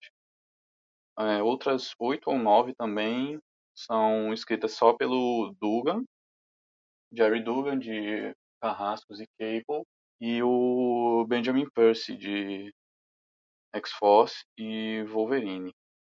Aí a Leon Williams, Vita Yala e Zeb Wells meio que tiveram que se virar. Foi praticamente um pouquinho de filler, na verdade. E sim, teve o Ed Brisson também, escrevendo uma edição de Novos Mutantes, a, primeira, a única edição de Novos Mutantes no evento. Ele se saiu bem, a arte do Rod Reis está maravilhosa, como sempre. É, de todos os escritores assim, eu acredito que o Hickman e, o, e a Howard se sobressaíram. Excalibur é um título extremamente inconstante. É, é, um, é um caso a ser estudado de como a Tiny Howard consegue pegar tanto conceito interessante e não entregar absolutamente nada de, de realmente legal na leitura. O Hickman manteve um, ponto, um tom consistente, embora eu acho que nunca mais na minha vida eu quero ler aquela frase era o cara num gibi, depois de quantas vezes ela foi repetida nesse evento. Lia Williams e Vitayala, cada um só pegaram uma edição. Eu acho que a Vitayala fez um bom trabalho, eu só acredito que, como é que eu vou dizer, foi drama por drama aquela edição que ela fez, que, desculpa, é, pronome, ela é não binário, uma pessoa não binária, eu não sei o pronome para usar, então espero que ninguém se revolte contra mim quando eu vi isso. Foi bem escrito, podia ter sido melhor. O Zé Wells, para mim, foi um dos destaques do evento. É incrível como ele conseguiu. O sinistro dele é muito bom, é muito consistente com o que o Gillen e o Hickman. O Gillen estabeleceu, né, antigamente, o Hickman correu com a bola e o Zé Wells é quem está entregando um negócio consistentemente bom. É claro que não era necessariamente voltado para o evento, o que ele fez era mais para as maquinações futuras do sinistro. Em todo caso, eu acho que teve uma teve uma boa consistência, assim, quando você lê tudo de uma vez. O maior problema é que eu acho que essa junção do Dugan com o Percy, eles têm uma abordagem mais humorística pro evento. Você vê que tem uma certa uma certa mudança de tom quando você para para examinar as partes deles com as do Hickman, da Howard. É mais próximo dos Zeb Wells do que dos dois principais arquitetos do evento. Mas, assim, é meio estranho quando você lê semana a semana, como eu estava lendo, mas na releitura que eu fiz assim tudo de uma vez, eu acho que casou muito bem. De forma geral, eu acredito que nesse aspecto conseguiram entregar uma consistência boa, tanto na arte quanto na escrita. Eu acho que essa parte, desculpa te interromper, mas acho que isso foi de propósito. É, é uma técnica narrativa, você inserir elementos um pouco mais leves ou de humor em um momento de tensão, é postergar o clímax. De certa forma, e como estávamos falando de uma série com 22 partes, mais prólogos, era necessário ver isso, porque senão ia ser filha atrás de filha a história. E é, uma, e é uma forma de você trabalhar o extramundo, né? Já que é um, um lugar assim diversificado, né? Ele não é uma, uma história totalmente só de guerra, né? E vale citar de que originalmente não eram 22 partes, né? Então, talvez ele, alguns uh, escritores tenham estendido alguma coisa. Não, isso eu concordo, tranquilo. Inclusive, eu acho que eu fui uma das poucas pessoas nos grupos que eu participo que não estava descendo o pau por essa mudança de tom. Eu acho que foi muito bem, muito bem executado. Ele só deixa. Eu acho que na leitura, assim, você lê parte a parte acompanhando acontecer ao vivo o evento, fica meio fica meio esquisito assim para quem não é para quem não espera esse tipo de coisa. Mas eu acho que essa ideia de ah, o conceito o torneio não foi só lutinha de espada foi excelente eles terem se desviado disso, porque francamente ia ser chato. É um tipo de coisa que funciona no mangá, mas quando você vai ler num, num gibi assim ocidental, não é uma coisa que se traduz com a mesma perfeição. Deixa eu primeiro, então, me desculpar, né, por verdade, Vitayala, Vitayala é uma pessoa não binária, então eu falei de representatividade feminina, temos duas escritoras, então, é, que se identificam como, como mulheres, a Léo Williams e a Tiny Howard, mas obrigado aí também pela, pelo, pelo, pelo acréscimo. E vou passar para o Henrique falar de equipe criativa, aproveitar que o Galo fez o gol da virada agora, que ele está um pouco mais animado. Agora vem. Impressionante como que o Rioran consegue sempre fazer um gol numa hora dessa para cavar uma vaga no time. Impressionante. Eu não sei se eu fico triste ou. Mas enfim. Pelo menos saiu o gol. Agora, é, dá ver assim, claramente. Primeiro, eu gostaria de dar meus parabéns para a Marvel, que vem sempre tentando expandir o número de edições que ela põe no evento. Eu acho que 22 22 edições entrelaçadas acho que é um recorde. A gente já teve gibi com mais evento com mais time, mas 22 edições entrelaçadas eu acho que foi uma primeira vez. Era do Apocalipse. Não, mas, mas aí era do Apocalipse eu acho que foi um pouquinho diferente.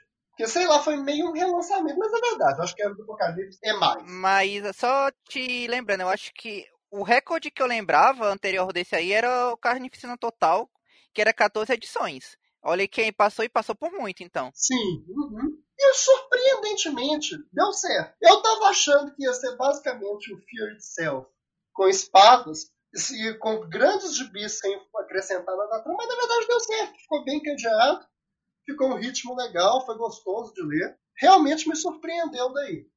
Agora, é, dá para ver claramente que o evento é filho do Hickman e da, da Tiny Howard, porque as partes principais estão nos gibis deles. Dá para ver claramente que o resto orbitando em torno deles. O Dugan talvez venha aí como arquiteto secundário. E o Zé, o Zé cabe o glorioso papel de escrever gibis que não tem absolutamente nada a ver com a trama principal. E o melhor ainda é que são gibis bons. O sinistro dele, como o Felipe falou, eu acho genial. E é impressionante ver que nós temos dois personagens que estão maquinando completamente à parte do evento, que são o Shaw e o Sinistro. O Sinistro no gibis do Zé Buels então, uma coisa sensacional. Pegando bem mesmo o fio da meada do Billy. Então, assim, vou recapitulando. O Zé Wells escreve satélites. Os gibis principais do Hickman dispensa comentários, porque tá sempre, tá sempre fora de série.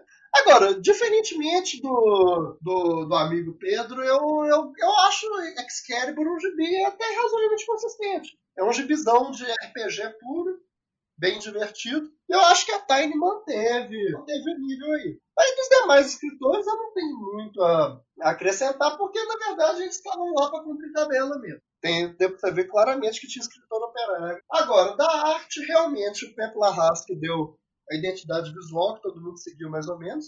Eu destaco muito o Phil Noto no Cable, que eu acho um cara muito, muito bom. Eles sempre entregam uma arte boa. E é isso, no geral, eu acho que no, no, primeiro podcast que nós fizemos dessa fase, eu lembro que eu falei que o Hickman poderia ter, se ele foi showrunner, ele curou quem escrever para os melhores. Mas eu acho que nesse evento deu para ver o porquê que ele fez essa seleção dos escritores para a franquia. Porque foi bem azeitado. Né? Dá para você ver que cada um está contribuindo ali para o master plan de alguma forma ou de outra. Então é um mérito para ele por ter consolidado isso aí. Finalmente, Felipe, equipe criativa, e eu já aproveito para perguntar, já, já vou, como estou fazendo, fazendo transições de tema, já começa já com algo que ajuda a, a motivar, já que a gente já colocou as peças do quem é quem, mas também tem algo que ajuda a dar um spread para a gente saber quem são, quem vão ser os participantes principais dessa saga, que é a profecia aqui do lado de Krakoa. É, relatada ou é incutida na, na Polaris que a emite, então, e, e, é como a gente vai identificar quem são os, os espadachins de Krakoa. Mas fala um pouco também dessa profecia, equipe criativa e profecia, Felipe. Beleza. É, da equipe criativa, além do Pepla Haas, é, eu, eu, concordo com os amigos que eu destaco muito o trabalho do Zeb Wells. Já era um fã dele na época dos Novos Mutantes e o que ele fez aí com o Sinistro é espetacular. O, a forma com que ele trabalha principalmente algo que estava, digamos assim, um pouco esquecido dentro dos vilões de, de Krakoa, né, que era o lado mais vilanesco, ficou assim no ponto. É, a respeito dos outros escritores, eu queria só citar assim de leve o, o Pierce. O Pierce ele fez, aproveitou o fato dele ter duas revistas, ele sempre colocou então uma história única, né, para uma história dupla, né, para cada parte que ele fez. Na parte é mais a respeito do Wolverine, eu achei a parte mais filler da saga, a mais desnecessária, né, a respeito do, do Muramasa. Eu só achei bacana ele citar a Mariko no momento. E, e a respeito mais do, do que ele fez a seguir, eu, eu achei, achei bem bacana, ainda que muito focado só no Wolverine, né? Porque era o único da, da X-Force lá presente. É, ele trouxe de uma forma até bem humorada, assim, ficou, ficou interessante.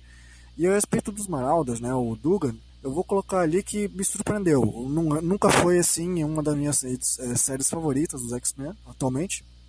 Mas eu vou colocar assim, o que ele conseguiu acrescentar no trama é, é sensacional. O a respeito da do que Wolverine faz, né, na saga em si com a Saturnine e o que a Saturnine faz com ele é de tirar o fôlego. E eu vou citar assim também assim de que a Leigh Williams na, na edição do Prelúdio, eu achei um resultado bem interessante, até muito melhor do que ela tinha feito nas três primeiras edições. E a respeito mais dos desenhistas, assim, é, eu concordo com os amigos que a maioria dos desenhistas estão assim muito bons. Eu vou só dizer que me surpreendeu também o desenhista do Marauders, que eu também não botava muita fé, mas me surpreendeu positivamente. Tanto que, assim como os amigos falaram, é, falaram rendeu uma saga, né, um desenhos assim, no geral, muito similares mas no bom sentido. E muito por conta, eu imagino, por causa da, da qualidade dos coloristas, né, que deixaram realmente assim tudo como se fosse um grande evento mesmo, né? É, agora, em específico da profecia, né, que foi colocado ali na, na, edição do inicial é de que a, a Saturnine coloca uma profecia na cabeça da Polaris e a Polaris, sob pressão, ela cita as dez espadas de Krakoa né? E basicamente quem são? É, nós temos a, a Aurora, que vai atrás da sua espada que está em Wakanda, né? Que é a Skybreaker. Nós temos o Wolverine, que vai atrás da Muramasa, ou de uma nova versão da Muramasa Blade. E nós temos também o Cifra, né? Como surpresa da maioria. Mas eu diria que foi uma, um acréscimo muito interessante para a saga já que achei até legal o fato de que lá atrás, na época do Claremont, ele já era um, um espadachim em, em Asgard, né? Então achei bacana a, o acréscimo e até inclusive a relação que ele teve com a magia durante a saga. Eu só achei uma coisa esquisita, porque se a gente for lembrar, inclusive a gente tá falando muito do Zeb Wells, se a gente for lembrar do, do cifra do Zeb Wells, o cara sabia lutar justamente porque ele sabia ler a leitura corporal das, da, de quem estava lutando e era badass. Inclusive, ele participou de uma missão da X-Force em que ele não era nenhum empecilho. Nessa caracterização, meio que voltaram com, com ele como se ele tivesse esquecido tudo isso e fosse um. Todo mundo achava que ia perder. Tanto é que teve uma edição que foi focada na magia, tentando convencer ele a não lutar. Até o Exodus ficou com pena dele. Pois é, mas você vê que assim, ó, a maioria dos mutantes ali foram renascidos pro Krakoa. Então, assim, talvez tenha ficado meio de lado no personagem, mas você vê que enquanto a, a magia vai, vai ensinando ele a lutar, ele vai reaprendendo. E reaprende até muito rápido. Eu não esperava. E durante a saga em si, pode até ser que no torneio ele tenha ficado meio, meio de lado, né? Porque você pensa assim, ninguém quer morrer naquela situação onde basicamente quem morrer não volta mais. Né? Ou volta totalmente transfigurado, mudado totalmente. É, faz sentido a magia proteger ele, né? Mas você vê que no final ele não desaponta, não. Continua descendo a mão no, no, nos, no, nos, adversários sem problema nenhum. Mas fora o, o, Cifra, tem que citar também o Cable, né? Com a espada de Galador. É, eu diria que ele, alguns momentos ele age como alívio cômico, né? Mas fica bem legal. E, e sem dúvida nenhuma, o grande destaque é o Apocalipse, né? Usando a espada dele de construída por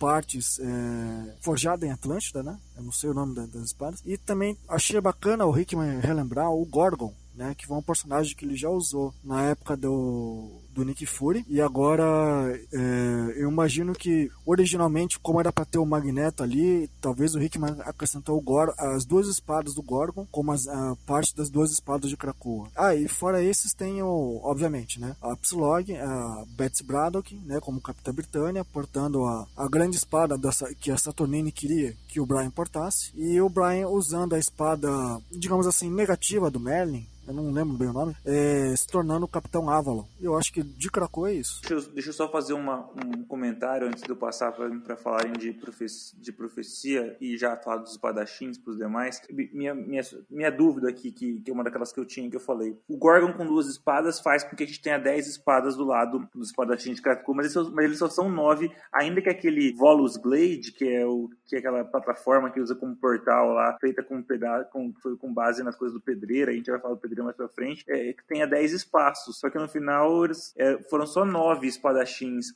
do lado de Krakoa, que é Magia, Wolverine, é, Tempestade, Cifra, Cable, Capitão Britânia, Avalon, Apocalipse e o próprio Gorgon. Então, isso que eu achei meio, sei lá, um, entendi um pouco ficou, falho. Ficou falho mesmo, tanto que você vê que numa das páginas, na página anterior que mostra todo mundo, tava a sombrinha do Magneto lá, e na outra já é cortada. Eu acho que talvez por o fato da saga ter crescido demais, né, de acho que originalmente eram 11 e passou para 22. Talvez tenha mudado muito a história. Não, né? mas é é, é, mas aí tinha, tinha a sombrinha do, da, da, Polaris também do próprio Fera, né? Então não dá para saber exatamente, ah, é, é de, exatamente qual era, quem, né? quem seriam. Se a gente olhar para as artes pro, pro, promocionais, não, não teve nenhuma grande é, falha, porque isso aqui, isso aqui há 10 sombras.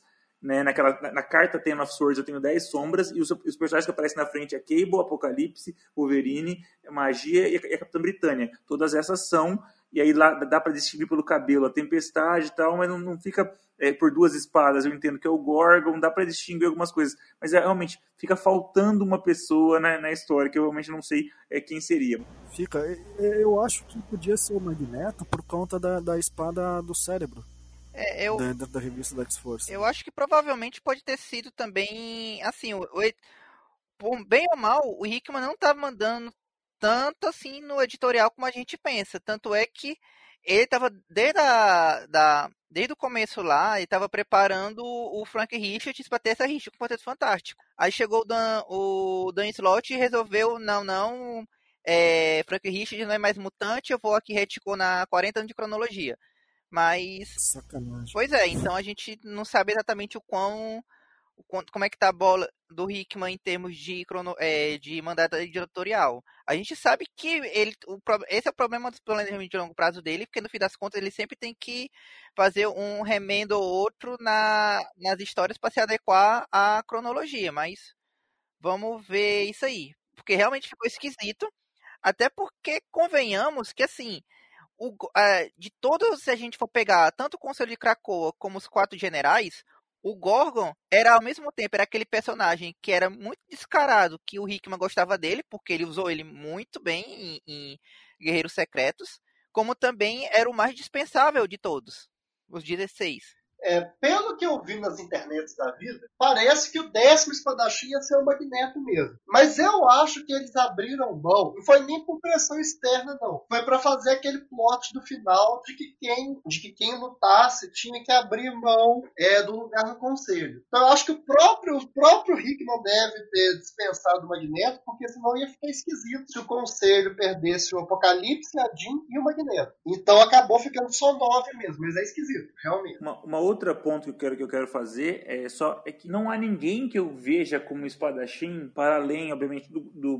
do Gorgon TGC. O Wolverine tem toda a história com a Muramasa, a, a, a Eliana, obviamente, mas a Quanon, a Psylocke, Psylocke mesmo, é que, que a gente vai discutir o, o plot dos satânicos mais para frente mas para mim, claramente, ela deveria ter sido uma espadachim, porque há alguma lutadora tão habilidosa quanto ela com uma espada do, do lado de, de Krakoa? Me pergunto e duvido um pouco. Mas eu, o Henrique já falou, vou passar para ele para ele falar então dos espadachins, se quiser falar também.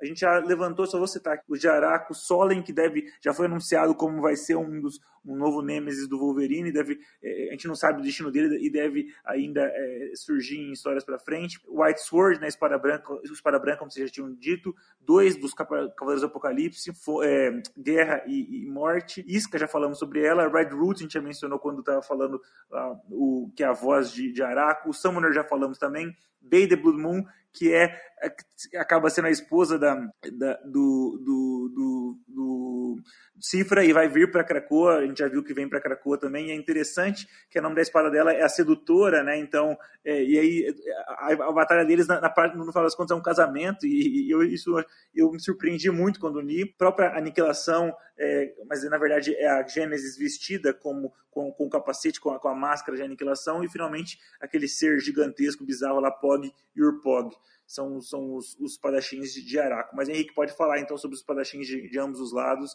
antes da gente falar das lutas. É, o, assim, Das, vou, vou, colocar as espadas e os. Das espadas, as que eu achei mais legais foram o Hickman resgatar a Matadora de Deuses e a Contadora de Grama dos Guerreiros Secretos. Eu sou um grande fã de Secret Wars. Então, ele trazer essas espadas de volta, que nem o Paulo falou. Dá pra ver claramente que o Gordon é um personagem que está ali porque o Hickman gosta dele. E aí ele trouxe de volta as duas espadas, eu achava muito legal. É, o conceito também tinha uma profecia por trás dessas espadas que o Gorgon dizia que um dia ele mataria um deus com essa espada, e ele acaba matando o Ares, o, não, o, Phobos, o filho do Ares. Eu achei legal trazer essas duas espadas. E a espada da, da Tempestade. Que é. Aí tem até tem aquela sequência legal dele invadindo. É, dele invadindo é, Wakanda, do, do, Pantera e tudo. Achei um vínculo legal. Porque apesar de ter sido bem mal explorada, essa fase do, do casamento da, da Tempestade com o Pantera, acho que ela funciona mais como conceito do que como evento. Então é legal a gente ter essas capitulações, tipo quando o Pantera termina o casamento com a Tempestade em EVX, ou então ela pegando a espada no, no, no tesouro de Wakanda. É, a Muramasa é aquela espada com forte vínculo com o Wolverine, embora não seja a Muramasa que a gente, é, que a gente conhece, né, uma, uma outra versão dela. O, das demais, a espada da Eliana é a clássica, né, a, a Soul Sword. Não, não tem muita é, não tem muita coisa nova. Achei interessante o Arlok ser a espada do, do Cifra, considerando o relacionamento dos dois. É, eu achei um desdobramento legal. Agora, das duas últimas, a do Cable é interessante porque amarra um pouquinho com os elementos secundários do gibi do Ron lá do, dos anos 80. Mas eu, eu confesso que eu continuo tendo um pouquinho de dificuldade com o Cable adolescente. Então, por mais legalzinho que o gibi seja, não, me prende muito, não. E aí eu também não consegui ter um apreço muito grande por ele como espadachim, não.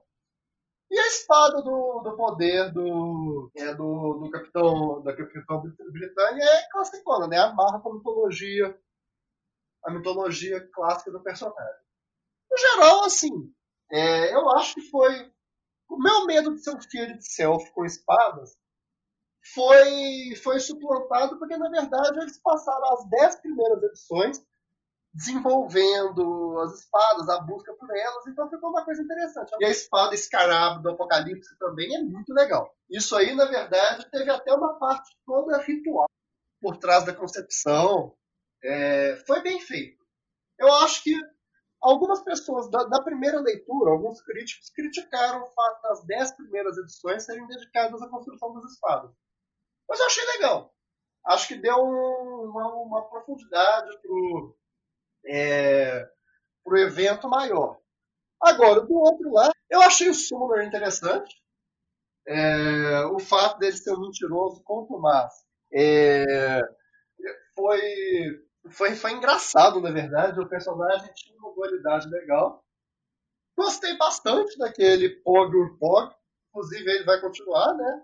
É, eu achei legal dos filhos do Apocalipse tiveram o seu o seu desenvolvimento interessante também. Agora, do outro lado, que além da Gênesis, o que eu achei mais legal foi aquele cara do 100. Qual que era o nome do cara do 100, do 100 espadachins? Era aquele negócio branco. Como é White que Sword, White Sword. White Sword. O que eu mais gostei foi esse. Achei. Achei interessante a concepção dos 100, dos 100 espadachins foi, foi um personagem. Na verdade, no geral, os personagens de, é, do outro lado eles foram conceitos interessantes, mesmo que não tenha aquele desenvolvimento mais aprofundado, mas foram trabalhados em conceitos interessantes. Então, é, em relação aos espadachins de Araco, eu já tinha mencionado o Pada Branco, foi realmente o que eu mais gostei. Eu curto essa ideia de, ah, o personagem que ele se perdeu tanto no, no ciclo de guerra, vida, ressurreição e morte que ele vive, basicamente não consegue ver em sociedade mais, ele tem que viver numa guerra e ele se vê como alguém totalmente externo ao conflito que só está participando para ver os cavaleiros do Apocalipse se humilharem diante dele. É, deixa eu ver o que mais. O Samana, ele é um personagemzinho que, assim, eu só queria ver ele morrer nesse evento. Felizmente isso foi entregue pelo Percy e pelo Duga. Aquela Red Root a voz de Araco, né? É uma personagem que apareceu pouco, Eu achei ela interessante porque foi uma forma de mostrar que nem todo mundo, nem todo mundo que foi escolhido entre os espadachins de Araco era alguém que estava ansioso por uma guerra,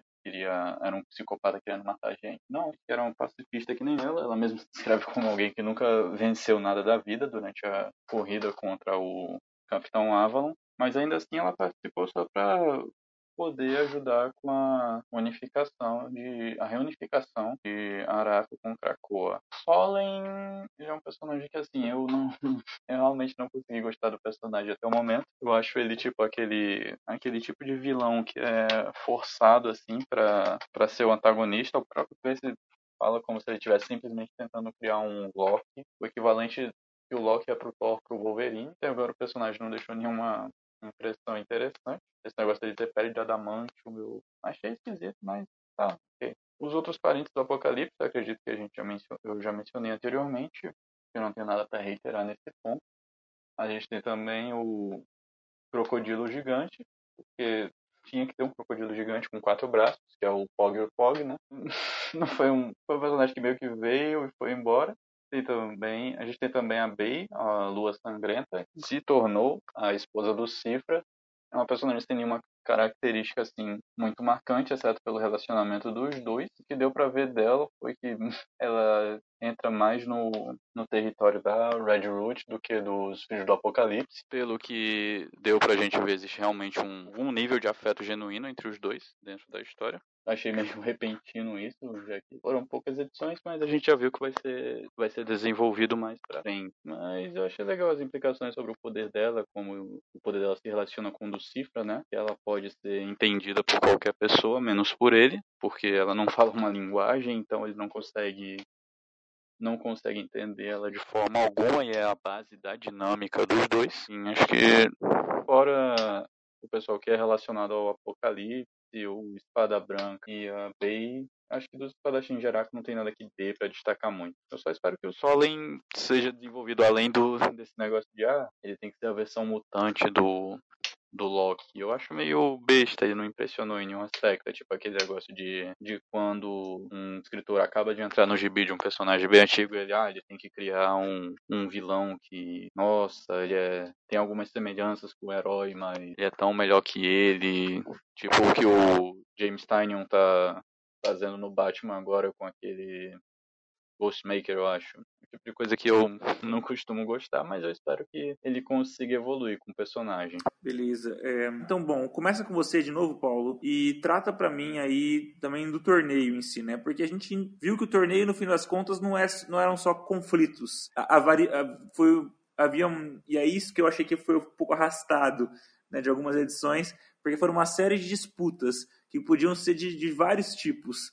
É, não só uma. Mesmo batalhas por, de armas, mas também teve dança, teve escapar de labirinto, teve corrida, teve comida, teve tudo. Era quase um programa do Silvio Santos. Era Olimpíadas Faustão. Mas isso que eu ia dizer é que provavelmente foi um momento lá no editorial que eles pararam e olharam, eles perceberam que não dava para fazer uma luta até a morte desse personagem e manter aquela ideia, e manter aquela ideia de Krakoa e Arrax ficarem tão perto de empatarem até o final, porque senão iam ter que matar uma boa parte do, do elenco dos X-Men. Aí eles inventaram essas, essas Olimpíadas do Faustão com a magia não sabendo soletrar o próprio, próprio nome e aquelas outras maluquices, justamente é, matar o mínimo de personagens possíveis. Só que aí, é como você mencionou, isso aí acabou deixando a coisa meio parecendo um, um, filler, porque você quer ver luta, de repente está tendo uma competição de comida. É engraçado? É, mas tirando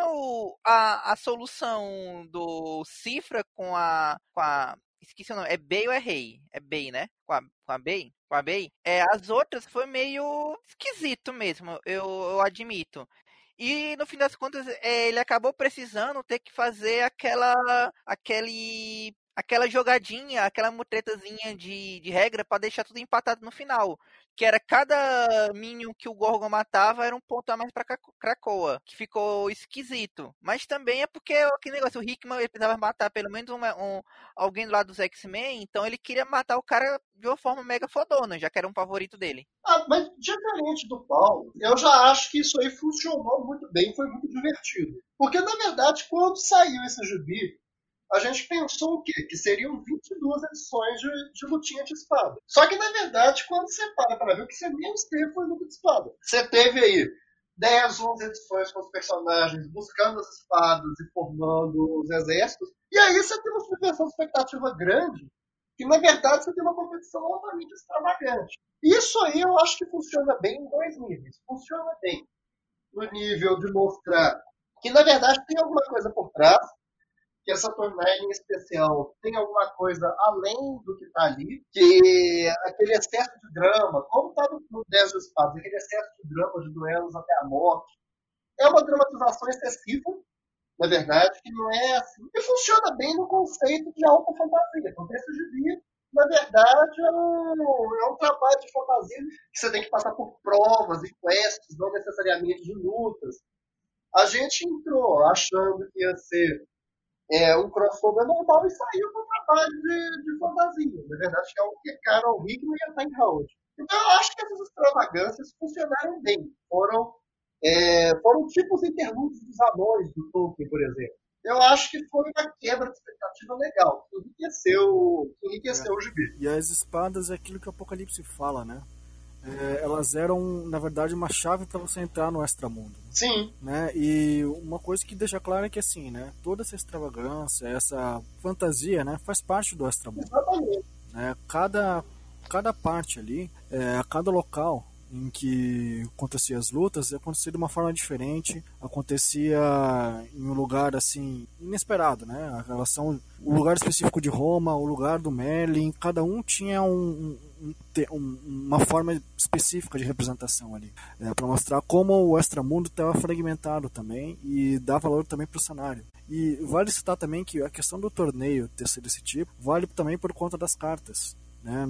Para nós, como leitores, nos foi apresentado apenas as 10 cartas de Krakoa, né? ou as 9, né? já que tivemos 9 personagens. Mas, com certeza, cada membro de Aracos também recebeu uma carta. Então, no total, a gente teve 20 disputas. Então, as de Krakoa nos foi apresentado durante o, o, início do torneio e aquelas edições assim onde acontecia várias eh, várias competições ao mesmo tempo eram as de Aracos, que a gente não teve uma noção exata qual carta que, que eles receberam, né? Mas as de Krakoa eu diria que ficaram até bem representadas. Né, principalmente a do Sif. É, a da magia para mim foi inesperado, porque eu não imaginava que fosse ser tão rápido. A, a do, do Logan e da Aurora, né, que é a força e a morte, ficou bem interessante, porque na verdade todas as disputas do Wolverine envolvia força, só que não no sentido padrão da palavra. E a Tempestade, querendo ou não, lutou contra a morte, né, literalmente. E conforme as histórias vão sendo apresentadas, tanto a do, a do Cable e a do Apocalipse são apresentadas de um jeito assim, é, acrescentadas né, do, dentro da história de uma forma muito bem amarrada.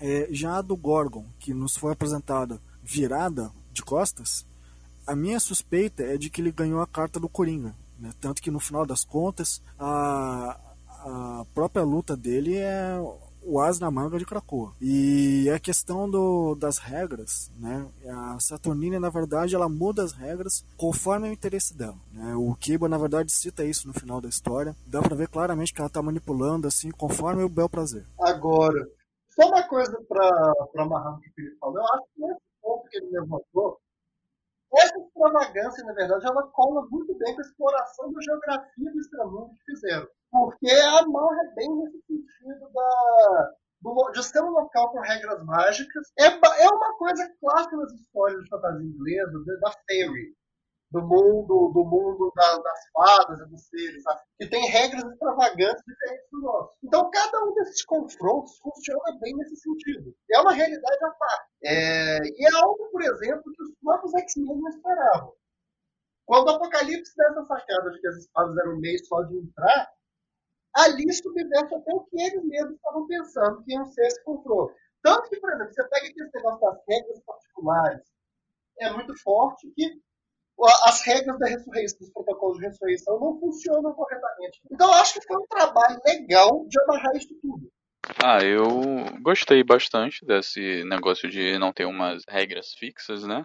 Isso é uma coisa que a gente já devia ter previsto desde que o Cifra, anunciado como um dos espadachins, a gente já devia imaginar que, ah, não devia ser uma luta, não devia ser um tipo de torneio convencional. Foi o que acabou não sendo. É, meio que choca a princípio, por exemplo, você vê a, a Capitã Britânia se fragmentando com duas páginas de luta com a isca. No instante ele já passa pro casamento do Cifra e na edição seguinte a gente já tem coisa tipo a magia e o Pog Pog na queda de braço. Foi uma coisa que eu gostei bastante. A gente ainda tem umas lutas reais, né? Lutas de fato. Eu acho que as minhas favoritas dessas lutas, assim, foram a da, da Tempestade com o Morte e a do, do Gorgon contra os soldados do Espada Branca, que foram lutas que, lutas que retrataram bem personagens do lado de Krakoa. Gostei que deram. Tudo bem que esse negócio da tempestade ter que lutar sem os clichês, nos clichês número um com a personagem, mas eu acho que foi bem utilizado. Gorgon também foi muito boa, foi um uso muito legal do personagem, tanto dele quanto do Espada Branca. E teve o casamento do Cifra, né? Que foi a maior surpresa de todas. Eu também gostei de ele ter lançado essa trama. Assim. E em relação, é, em relação a todo considero que menciona, é, mereceriam maiores destaques. No geral, eu acho que variar de duelo para duelo foi uma coisa que ajudou muito a dar uma originalidade, dar um tom, tom legal para esse evento. Senão fica uma coisa tão genérica assim de só seus personagens se batendo. Eu acho que foi um foi uma solução muito legal encontraram para essa questão do torneio.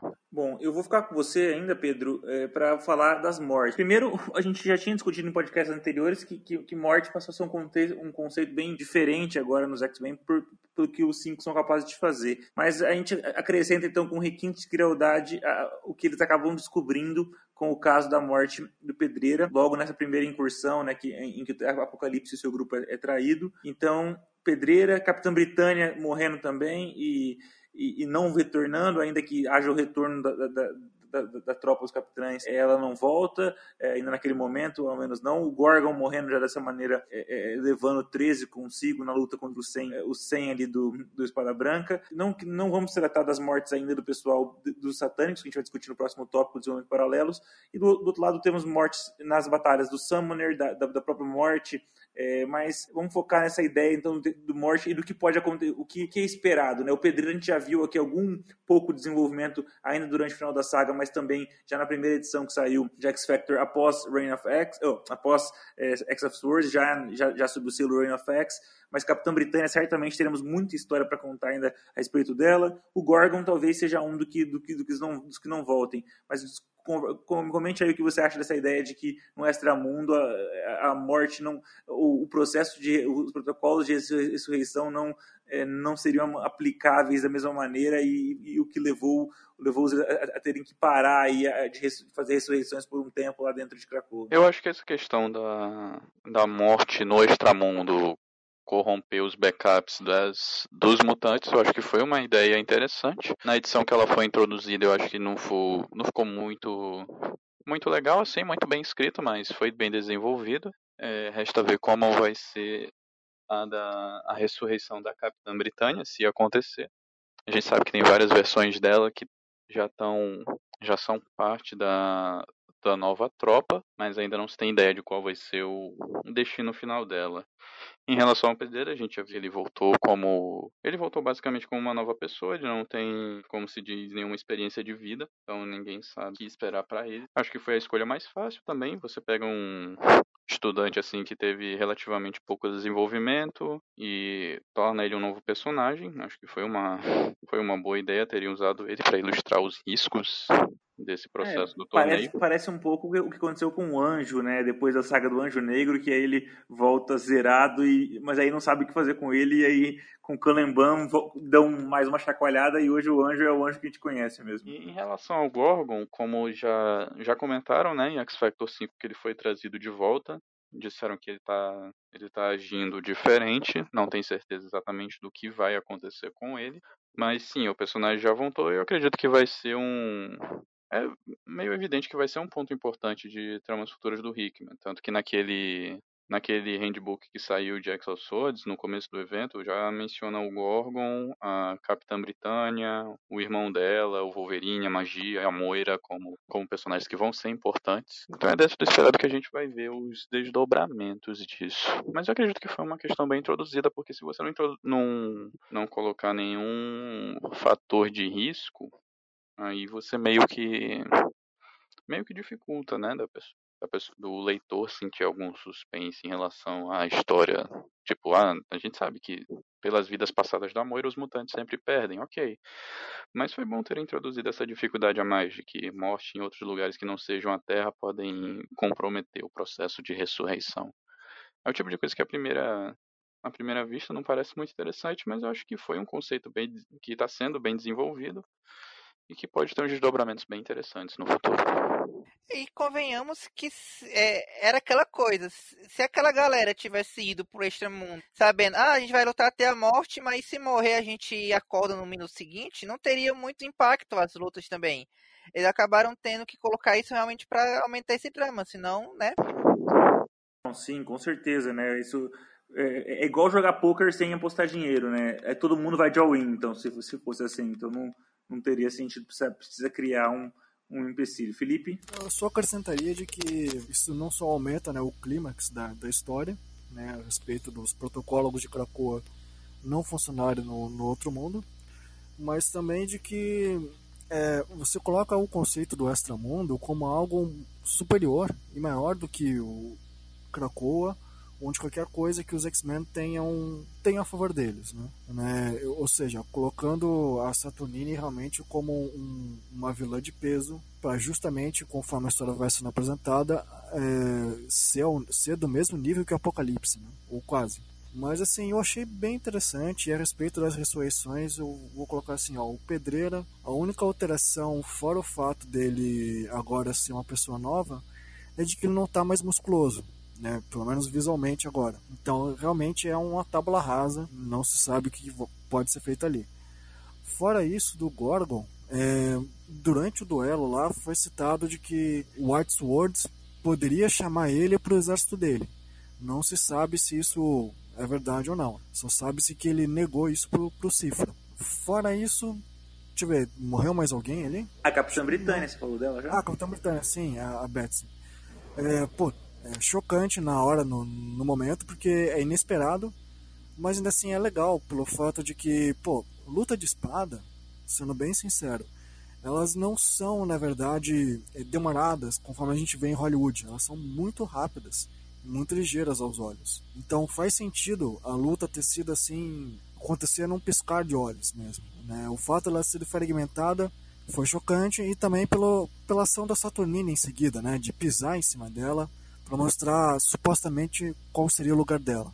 Mas depois isso tem uma reviravolta muito interessante até para um choque até para a própria Saturnine, né? Mas fora isso assim, dá, é bem bacana, bem utilizado o conceito. E é, é mais uma das poucas participações da Moira na, na saga também. Olha, eu posso estar enganado, mas essa parte da morte do Cifra que o Espada Branca ressuscita ele, eu fiquei com a impressão de que realmente o Espada Branca tinha ressuscitado. Era meio que uma troca. Olha, eu ressuscitei esse cara e em troca vocês ignoram que aí o cara do nosso time trapaceou, então fica era, elas por elas. Pra... Mas ele ressuscitou mesmo ou é só uma tracostomia? Não, pelo que eu entendi, ele deu um. Assim, ele curou ele. Não é, sei se chegou a é. ressuscitar, é. mas pelo menos tirou a toxina. E ele falou verbalmente que não ia ter o acordo na, naquele caso específico. Como a gente nunca viu, como, assim, eu não lembro dele ter mostrando, assim, os outros, como é que era, se, tinha, é, se ele podia falar que não tem acordo, mas ter acordo, então não dá para saber também. Deu a impressão de que ele controla, talvez, a vontade dos outros ali, né, do, do exército dele. Então essa que fica a expectativa em relação ao Gorgon. Mas na questão do dessa ação de ele salvar o Cifra, é uma coisa que o Brian tenta negociar com a Saturnine, né? Mas ela é, ela não aceita a favor do Brian porque o Wolverine sacaneia com ela, né? Bom, Henrique, você tem algo aí para falar então das mortes? É, eu achei esse conceito da, das mortes das mortes serem diferentes no extramundo, legal. Porque tá, ao mesmo tempo que eu acho os protocolos de ressurreição interessantes, porque eles basicamente são uma referência bem meta ao fato do, de morte ser um conceito muito relativo nos X-Men, isso aí que nem você falou dá um peso maior para o confronto, seria muito fácil eles irem lutar sem, sem medo de que nada vai acontecer. Por isso que aquele momento do pedreiro é tão marcante. Agora, as mortes que foram mais emblemáticas mesmo foram as da Betsy, que inclusive eu não esperava que isso fosse acontecer pelo, pelo vínculo dela com, com a mitologia é, do extramundo e tudo, acho que seria esperado. E o do Gordo, que sem dúvida foi o foi definido por Hickman para dar um momento de glória o personagem. Mas, no geral, assim, eu fiquei com a mesma impressão do Paulo que do João Cifra. Acho que foi bem por aí mesmo. Agora que eu fui ver que o, que o Galo conseguiu ceder o empate no finalzinho, e aí a gente vai abrir sete pontos aí daqui, daqui uns dias, hein? Vamos bater o Botafogo, que eu bater em cachorro morto, e aí rumo ao título. Obrigado, Henrique. Prazer ganhar um título em cima do Galo.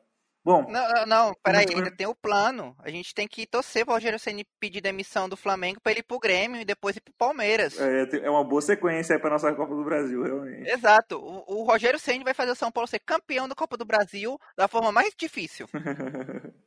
Bom, é, ainda com o Henrique, falar um pouquinho de desenvolvimentos paralelos durante a saga. Eu entendo que ainda que algumas revistas tenham uma participação muito tangencial, como foi o caso de X Factor, que vai ter um, um desenvolvimento mais importante agora no pós, e, New Mutant só teve uma edição também, para mim, Hellions é, é, o que é o que não está na, na, na, na, continuidade da, da, da saga. Para mim, eu entendo Hellions é quase que, que, teve dois tains da saga que não, não deviam ser nem capítulos, mas a, a, assim fizeram. Então, é, e agora a gente já viu que tem um pouco, que a história. É, tivemos várias mortes e já tivemos novas ressurreições dos personagens, eles não morreram também no, no Otherworld, no Extramundo, morreram em Araco, aí também não teria grande problema, embora tenham voltado diferente, né? Os dois tenham voltado bastante diferente, o Selvagem é, e, a, e, e a Babá, e, e, fora as sacanagens que foi feita, a sacanagem que o, o, o Sinistro fez matando todos os demais para que não os, não os denunciassem. Por outro lado, a, a, a, gente entende um pouco mais porque que a Psylocke está é, protegendo o Sinistro. E a gente descobre aí uma filha da Psylocke que eu não conheço, da Quanon, né, que eu, que eu sinceramente não conhecia, não sei se já foi é, sugerido em algum outro momento no passado. Então, então, esse é um desenvolvimento paralelo que gostaria que se tratassem.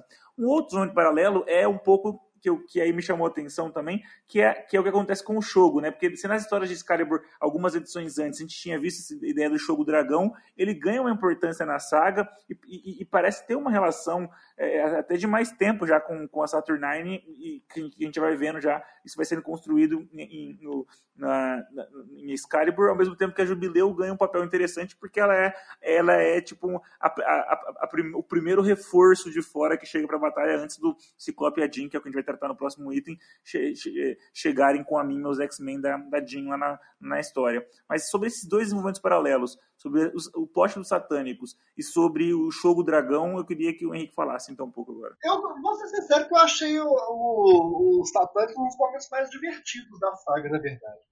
Porque foi basicamente o, o Zeb Wells tocando é uma trama própria em meio à saga. Foi, uma, foi um jeito interessante de desenvolver os personagens. O Sinistro traindo os X-Men é uma coisa que. Eu acho que assim, os dois personagens que mais obviamente trairiam o conselho que já o fizeram seria o Sinistro e o Show.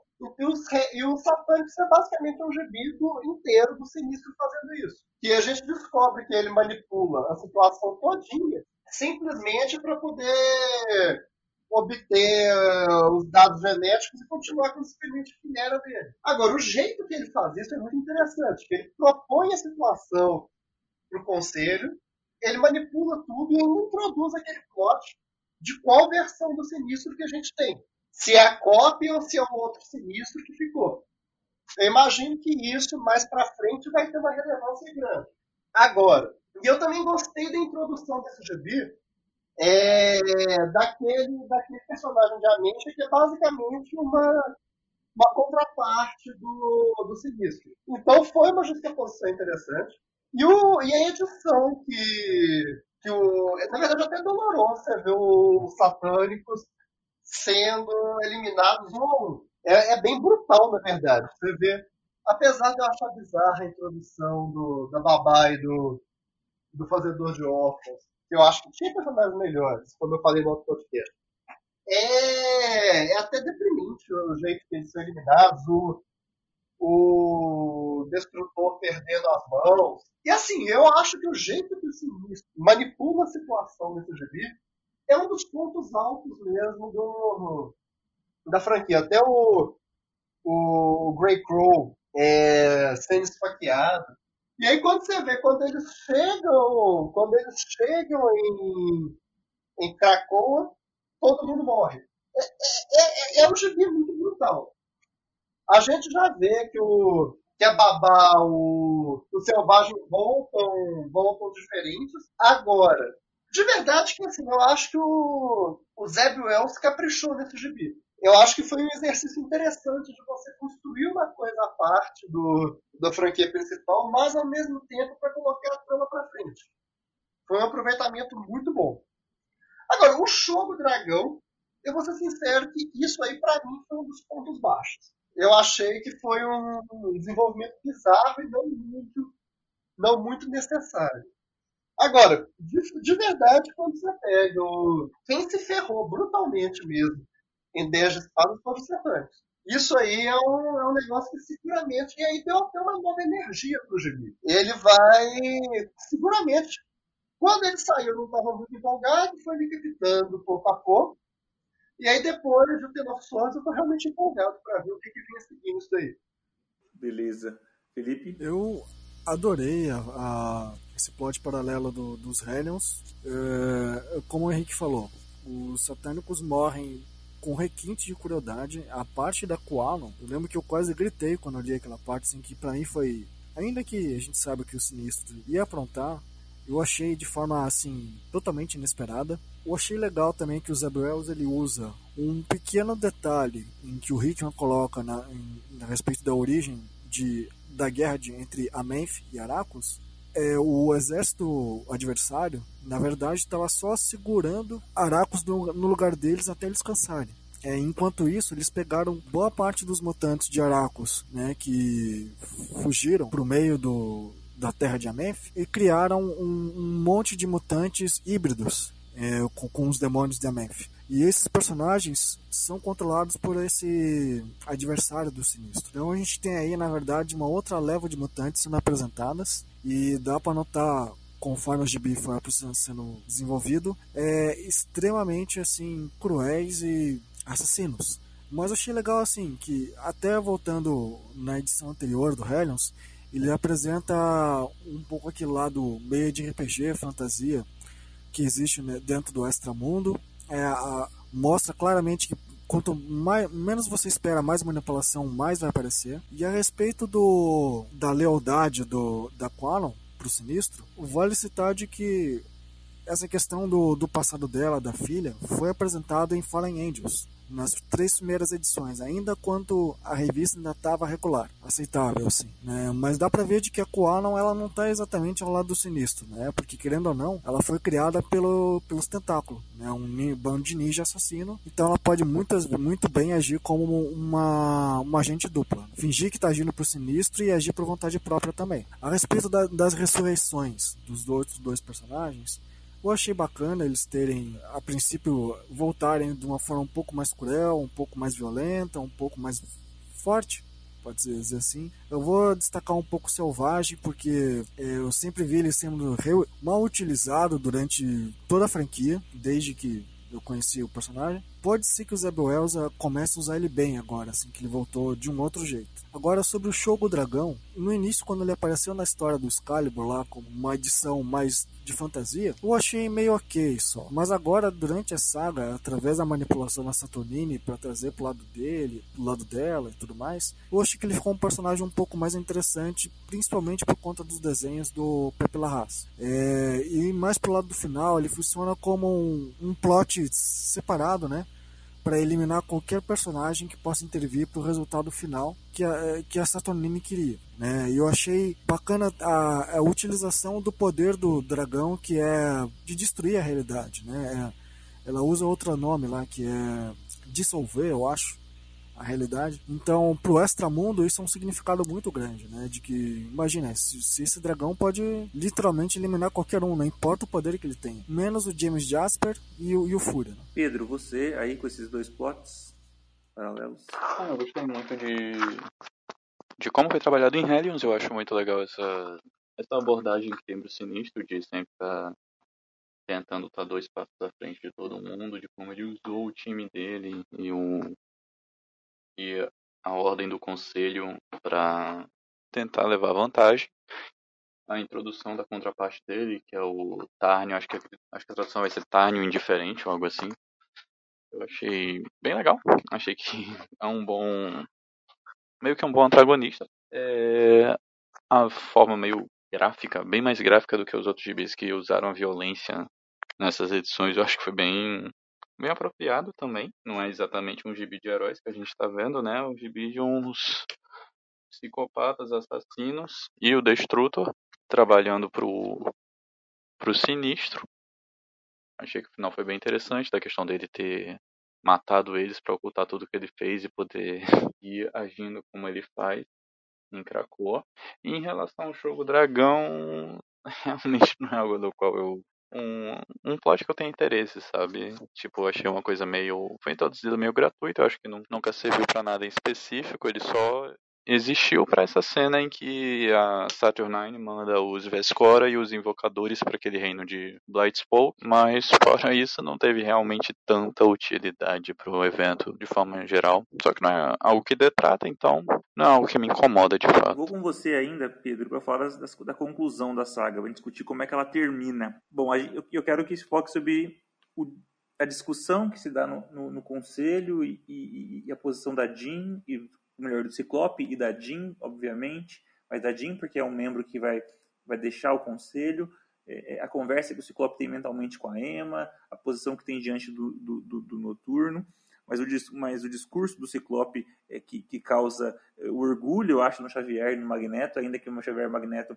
é, sejam daqueles que, que acabam é, votando contrariamente aqueles planos naquele momento e a, e a, diferença entre ter um país para uma ilha para governar um, um país para governar e ser um X-Men que, que foi muito bacana ao mesmo tempo a Jean liderando é, é a, o contra-ataque vamos dizer assim com a mim e meus X-Men numa cena bem digna de Vingadores Ultimato por um lado isso e, e, e, e aí junta com espada, junta com tudo, e nós temos a, a grande batalha final. Eu quero saber como é que termina a, a, a saga, então. Como é que termina é, X of Swords, Peter Arthur. Então, na última semana a gente teve as três partes, né? Que a primeira foi em X-Men, teve o duelo do Apocalipse com a Gênesis. Foi uma coisa que ficou meio secundária, porque a história primária foi sobre o Ciclope e a Jean indo na discussão deles com o conselho. Eu achei que foi uma coisa muito bem feita. O Hickman, ele realmente. Os diálogos dele, de forma geral, são muito bons em cenas como essa. Ele realmente consegue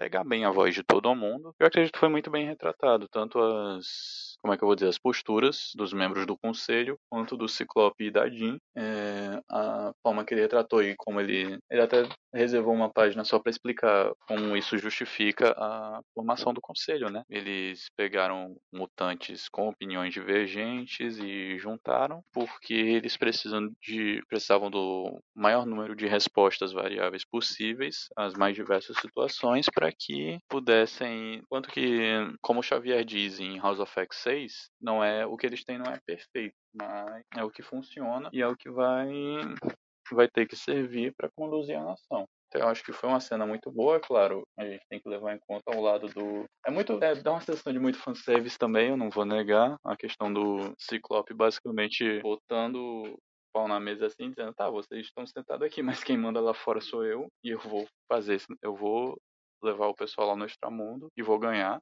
Eu achei muito, muito legal mesmo essa dinâmica dele, essa retratação dele da Jean como uma, como uma unidade forte, deles terem essa união, deles terem essa confiança um, do, um com o outro. E, claro, o Magneto e Xavier, o maior casal gay de Krakoa, orgulhosos do filho, orgulhosos do filho Ciclope, se mantendo uma postura coerente em relação a eles. Tudo bem que a gente se acostumou com o Ciclope menos com esse herói típico, mas acho que é uma retratação muito boa. Eu acho que serve muito para ele. O personagem não perde a sua complexidade, eu acho que serve. É uma caracterização muito legal. Eu não consigo deixar de gostar. A próxima parte é Excalibur, a gente vê a briga começando, a aniquilação trouxe todos os demônios, Bey muda de lado, resolve ficar do lado do Cifra, né, que é o marido dela. Definitivamente abandona o lado de Araco, porque como ele diz, ele foi para lá por uma luta, não por uma guerra. Teve a luta dele, ele apreciou cada momento da luta dele e foi o que importou no fim das contas. E nós temos a Saturnine tentando fazer a, como um amigo meu definiu, a amarração para trazer de volta o amado. Infelizmente para ela só trouxe de volta a irmã do amado e ela reconstruiu a tropa dos capitães Britânia usando a,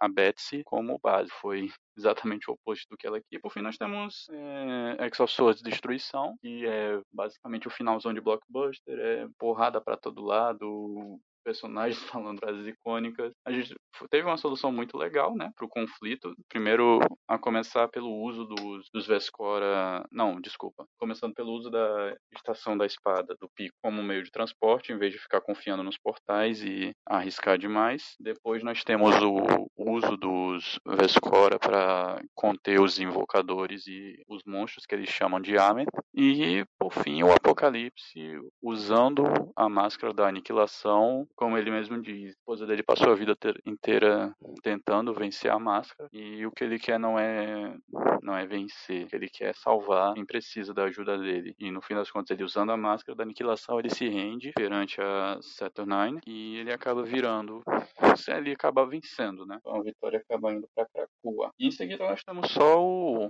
o que estabelece o novo status quo, né? O, a Saturnine demanda que, como uma oferta de paz, cada lado mande um mutante para o outro. A Gênesis, que fala por Araco, ela escolhe o Apocalipse. E o Apocalipse, que fala por Krakoa, ele escolhe a ilha de Araco e todos os seus habitantes para poderem se juntar a Krakoa, finalizando todo esse plano que ele tinha de se reunir a sua família e reunificar as duas ilhas. Achei que foi um final bem bom, tipo, foi bem consistente com as semanas anteriores, foi muito bem, a arte estava impecável, tanto o Casselli quanto o Azhar estavam muito bem, mas o Arraes, ele continua sendo um nível acima. O cara não tem nem como descrever ele e fazer justiça ao que o cara faz. Ele e o Marty Gracia, que é o colorista, são provavelmente o melhor duo nos, nos gibis agora em termos de arte. Os caras realmente sabem como criar uma ambientação boa, como fazer uma cena de ação, mas também retratar todas as emoções nos personagens. Foi um final que eu gostei muito, que eu acho que entregou muito bem dentro do que foi proposto. Eu mesmo,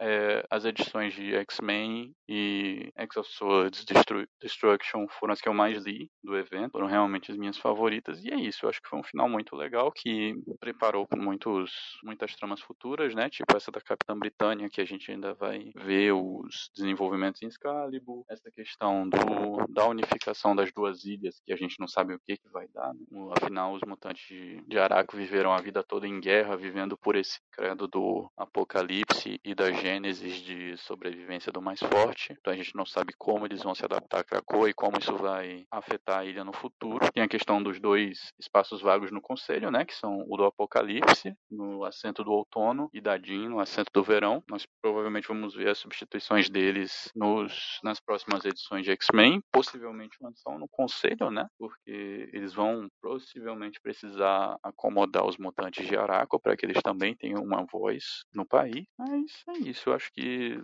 tanto como parte da história em si, como preparação para histórias futuras, eu acho que esse final do evento foi realmente muito bom. Estou ansioso para ver como você, principalmente esse desenvolvimento do Ciclope da Jean agindo independente do conselho e a resolução da Capitã Britânia. E é isso. Eu realmente gostei do que foi entregue no final. A minha dúvida só é, é bom, Araco agora vai se reintegrar com Krakoa. Os mutantes de Araco também deveriam incluir Apocalipse e sua família, não? Então isso que o Apocalipse é dado pro outro lado, mas na prática eles vão para onde? Eles vão morar onde? Eles vão morar em Araco, não? E, e, então. Não, não. Pelo que, pelo que eu entendi, eles vão morar em Ament mesmo, sabe? Ah, ok. Pelo menos essa foi a intenção. Talvez tenha ficado meio ambíguo, mas dá pra ver que eles realmente vão ficar lá em Ament. Porque tanto que a, a Saturnine ela converte o, a máscara num, pra que a, Gênesis continue controlando a Horda de Ará. Ela mesma diz que ela encantou o, o cetro para ser menos. ele corromper menos do que a máscara corrompia, ele não consegue mais dominar o usuário, mas ainda assim a pessoa está suscetível ao, à vontade da aniquilação. Bom, Henrique, é, desenvolvimento aí da, final da saga? É, essas últimas edições da saga são muito boas. A tensão vai crescendo bastante. Eu achei muito legal a maneira como o Hickman traz para o primeiro plano aqui a política do conselho. Eu sempre gosto muito quando ele dá espaço para essa política, esse lado político. E aí entra aquele outro ponto que eu falei, que o outro grande manipulador do evento foi o show. Inclusive, uma coisa que eu quero ver em Maralda,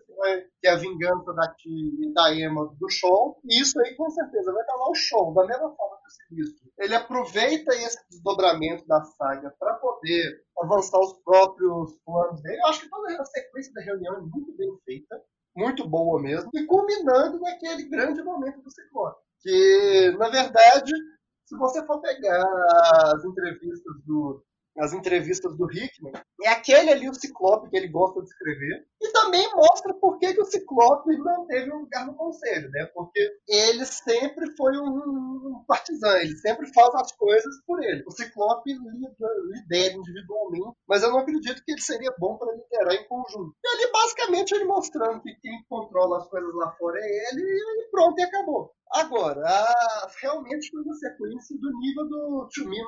Foi um momento muito, muito bom do personagem. Agora, a manipulação do show também foi interessante, aí a gente acaba tendo dois espaços vagos no conselho. Eu acho que isso aí deve ser um elemento, é, deve ser um elemento que deve ser bem tratado nas próximas edições de X-Men. Eu realmente não consigo imaginar quem que assumiria essas duas posições. Embora o Apocalipse eu tenha certeza que ele vai, que ele vai retornar. Pode não retornar para o conselho, mas ele vai ser importante para o último ato da, da passagem do Rico. Que é aquele momento que ele fala que eles se encontrarão, que para avisar o Xavier e o Magneto que eles se encontrarão novamente, é bem indicativo de que ele vai ser importante. Da mesma forma que ele foi o protagonista moral do primeiro ato, ele vai, ele vai retornar para a última parte. E aí, realmente, eu achei também muito legal o, o momento do professor X e do Magneto orgulhoso do Ciclope. Que aí eu, eu, senti até um throwback ali pro, pro Run do Fraction, que o Ciclope acaba sendo a terceira via entre os dois, e ali é um momento que evoca bem aquilo ali. Da, da, da, da saga que Não, Bracarense, só dizendo assim, inclusive, isso eu sempre lembro do que você mesmo falou quando a gente gravou o podcast de Deus, Homem, Homem Mata, que você mencionou isso, que até o Magneto já tinha visto isso, que lá na, já, já naquela época dessa graphic novel sobre o Ciclope, você falou que ele era a síntese da tese antítese que era o Xavier e o Magneto, e eles mesmos têm essa noção, e já faz um bom tempo isso. Sim, exatamente, é bem isso mesmo esse momento em que os dois sentem orgulho é bem a constatação disso daí. E aí eu acho uma das coisas que eu senti nesse momento é que a gente vai ter um crescente aí é, dessa tensão mais para frente dessa tensão entre o Ciclope como líder militar e tático e o Conselho. Eu acho que é um plot que a gente vai ver. Eu fiquei sempre pensando que é capaz de a gente ver um paralelo do Ciclope, sim, do, do, do, do professor X se insurgindo contra o Ciclope em AVX. Eu acho que lá para o final da fase, da fase do Rick a gente pode ver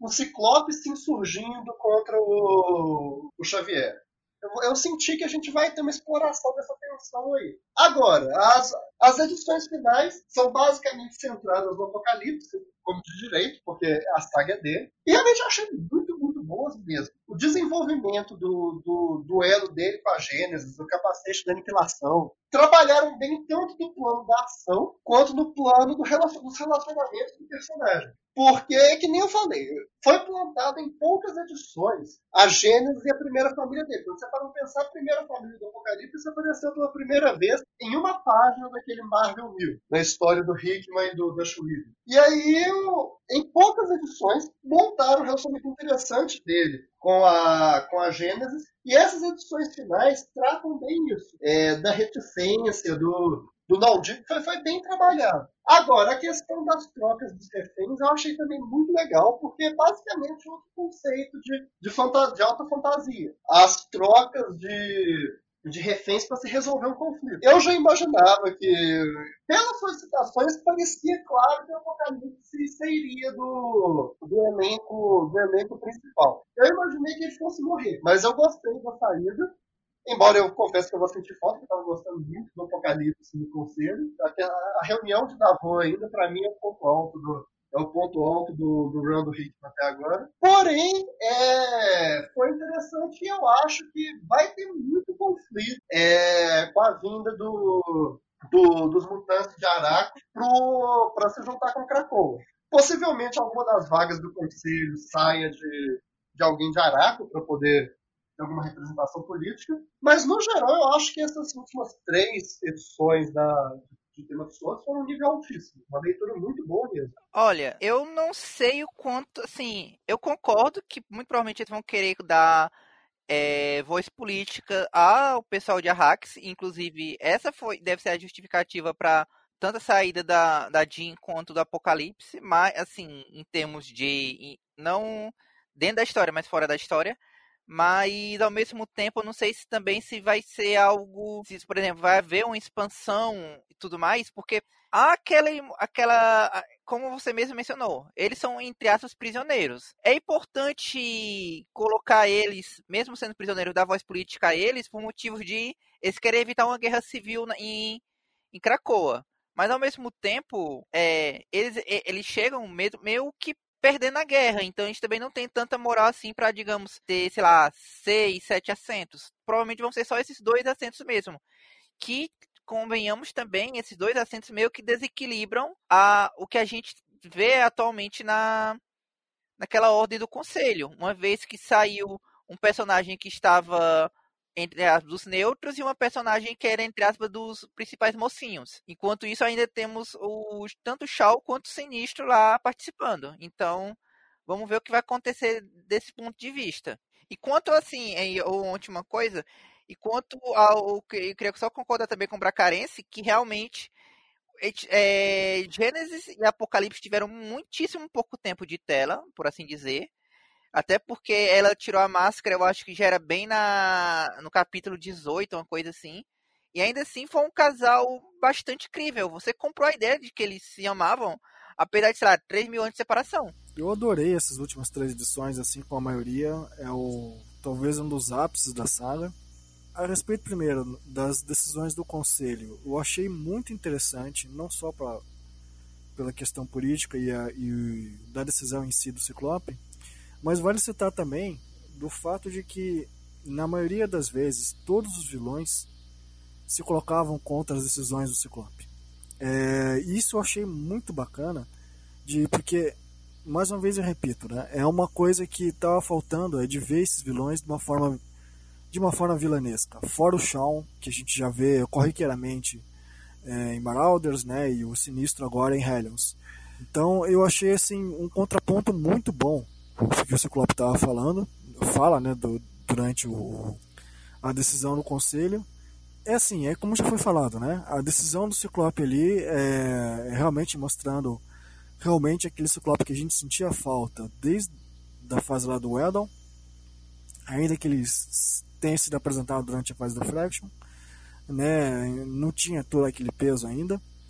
E o fato dele ser a, a síntese né, do, do Xavier do Magneto é muito interessante também pelo fato de que era algo que o, o, Magneto em si já sempre dizia nas revistas antigas do Claremont, né, de que ele nunca queria os X-Men contra ele, sim do lado dele. E o Ciclope, querendo ou não, é o grande X-Men, né? Então aqui fica muito claro que os dois pais estão orgulhosos do filho. Né? É um grande momento da saga e a Jean ficar do lado dele não só ali na decisão contra o conselho, mas na hora que o Ciclope fica desesperado para trazer o filho de volta na, na, na, história do Cable, eu achei espetacular, porque isso amarra muito as pontas assim da relação que o casal tem e do peso em que esse, esse Cablezinho tem para a vida do Ciclope, né, de ser o, a chance dele ter o filho de volta, de ele ajudar ele a crescer e realmente a gente vê o Cable sendo influenciado pela, pelos pais. Né? Isso eu achei muito interessante. É, Inclusive, no final, o Cable tem o seu papel né, do, do tolo, conforme a carta é, é restrita ali. E, enfim, fora a questão do chão, eu achei também muito interessante. Finalmente, o Noturno reapareceu ali e foi citado ele como um espadachim. Conforme faltou ali, eu gostaria muito de tê-lo visto ali em Aracos, mas é, querendo ou não, é como o Ciclope diz, ele tem uma voz muito importante no conselho, agora mais ainda, assim como a Emma, em que eu imagino que ela tem ali também né, as suas histórias paralelas que devem ser apresentadas no futuro, né? Mas querendo ou não, você vê que ela é uma fã do Ciclope, em que ela coloca as filhas dela é, ao lado dele. E faltou citar também de que não foram só as duas cadeiras do conselho que foram perdidas ali, mas também do possivelmente, quem sabe do dos esqueci o nome do, do, dos chefes de os capitães, de, capitães, capitães, porque, porque, exatamente sem o Gorgon e sem os. Mas também fica naquela questão, né? Como que o, o conselho vai agir contra uma invasão sem, sem o exército, já que praticamente todo mundo fica do lado do Ciclope. E, enfim, sobre a, a, a história final em si, é espetacular, né? O Pepe Larraz fez um trabalho esplêndido. O cara consegue colocar cada personagem com a sua voz, mesmo às vezes sem diálogo. Né? A vampira dando um soco lá logo no início, após a, a Jean falando a frase emblemática, né? A mim, meus X-Men, é, é, muito boa. A Dominó, a Gwen Pooh aparecendo, o, o, o Dupe, até mesmo a Gabi apareceu mais de uma vez dentro da, dos desenhos. Então achei uma resolução muito boa para algo que também já havia sido, sentido falta na franquia, que era os próprios X-Men. Né? É, raramente a gente viu durante essa fase do Hickman os X-Men agindo como equipe, todo mundo junto mesmo, né? como uma grande família. É, sobre os desenvolvimentos paralelos ali do final, acho que vale citar assim que por mais que tenha ficado meio nada a ver aquela história do jogo, ter tirado os outros meios de campo, querendo ou não é aquele jeito meio Hickman de ser, de deixar é, os, potes, os potes que não deram tempo de se desenvolver para depois, ou para colocar certos personagens em lugares é, que ninguém esperava, né? como aquele Blind Spot, que é um dos espaços do, do Otherworld, do, do Extramundo, em que não foram muito bem apresentados ainda. Né? Mas fora isso, toda a questão da Saturnine, dela ficar surpresa com o fato de ser a Betsy, eu achei sensacional porque é aquilo que eu estava falando antes a respeito das cartas. Né? Muitas vezes a gente não espera que as cartas é, se voltem contra, contra quem está manipulando o baralho. Mas no fundo o baralho tem, digamos assim, uma vida própria, né?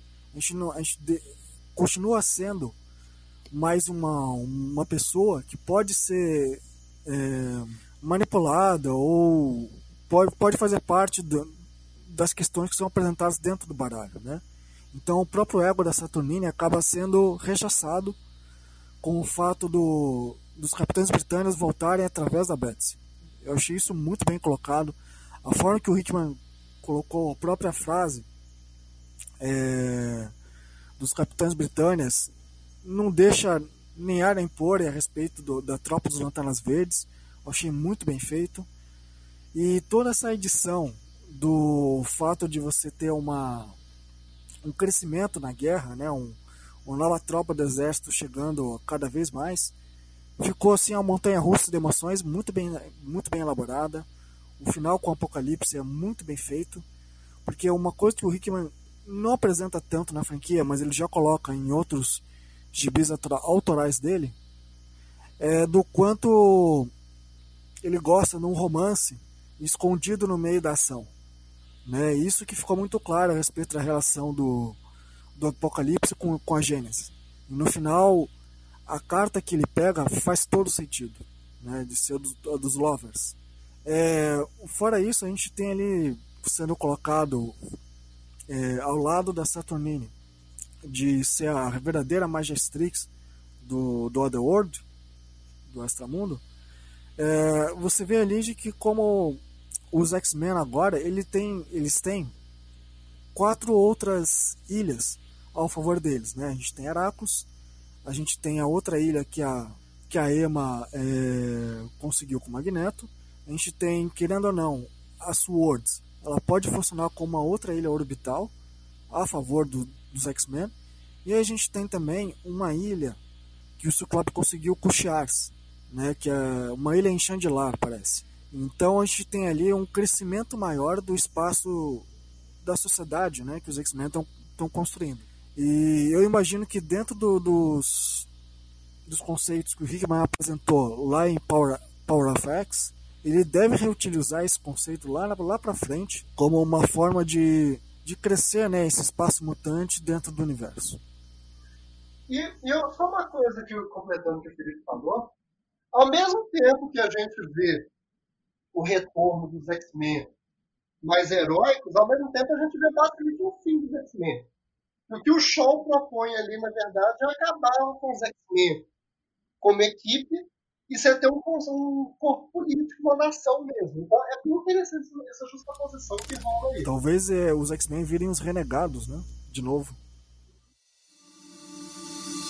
Bom, eu acho que a gente extraiu muito aí de X of Swords, 2 horas e 40 já de gravação, então eu vou abrir então é, o nosso momento de despedidas e comentários finais já com um indicativo de Rain of X, então a nova novo selo da saga, né, equivalente a Dawn of X, a gente não sabe ainda qual é a perspectiva, até onde irá, mas como brincaram é, ou não, né, os desenhistas brasileiros, os artistas brasileiros estão envolvidos com o X-Men agora na Comic Con, na CCXP Worlds agora, que o, a, trabalho para 10 anos pela frente aí, né, o que eu duvido muito, mas vejo alguns anos assim ainda é, dessa, dessa fase pela frente. Então, temos algum, já tivemos uma imagem que indica alguns possíveis desdobramentos, tem Arcade, tem outros personagens que não, que não vinham aparecendo que, que devem aparecer. Temos alguns mistérios também, como a própria questão da filha da Sarah, como já disse. A questão da Sirin, como eu disse, o CBR, é, ela morre agora, ela já praticamente cai é, enquanto voava e morre, ou seja, o, CBR sugere que isso é um efeito retardado é, do, do, do, do, um ataque da pestilência durante a primeira incursão que eles tiveram lá. O Victor teve os efeitos desse, de, é, desse, desse ataque na, na, na, maca, né, ali naquele episódio que estava ao lado do, do, Apocalipse, com a presença do curandeiro e, e, outros mutantes. Pode ser que, que eles sejam portadores de um vírus é, invisível e que, que eles tenham trazido então para Krakoa a, Sirin sendo aquela primeira que tomou contato com Hector, que foi quem o resgatou dessa, naquela primeira incursão, pode ter sido a primeira a manifestar, e outras manifestações poderão vir pela frente. Por exemplo, pode ser uma forma de, de, de a gente trabalhar a ideia da pandemia é, do coronavírus é, com, uma, com, uma alegoria dentro das histórias é, mutantes agora. E, e há outras ideias que a gente, como vocês já muitos apontaram aí para o futuro a revista do Excalibur vai ter que discutir, vai discutir provavelmente o que acontece com a Capitã Britânia, a revista dos Marauders deve discutir aí, uh, e vai, como a gente já viu já, a solução pro, pro Shaw, pro Shaw. É, a gente tem em X-Men, provavelmente se discutirá assim o que acontecerá com o Conselho, também com o Ciclope, com a Jean. Então, a gente já tem aí um, um pouco de caminho trilhado pela frente para a gente que é, entre nessa fase de Reign of X. Então, eu sigo esperançoso, sigo esperançoso e confiante. Gostei bastante de ter lido, é, feito esse, lido mais ou menos umas 100 edições aí até, até para cobrirmos é, o, o para chegar co cobrir praticamente toda a fase Hickman agora. Eu não li os Giant Size e, e Ministérios à parte, tipo do Juggernaut que está rolando para poder me focar na, nas histórias principais e no, no caminho até X of Swords, mas estou gostando bastante, estou bem confiante. Comecei a comprar aqui as edições francesas, tô, é, agora essa semana saem também aqui está tá, tá saindo em ritmo é, quinzenal pela Panini só que aqui chama Down of X, esses, os encadernados agora, muito parecidos com os que vão ser do Brasil, com, com, com seis edições mensais. E, e então tô gostando bastante e tô fazendo minha aposta então de que é, seremos bem felizes ainda daqui para frente como leitores mutuninhas.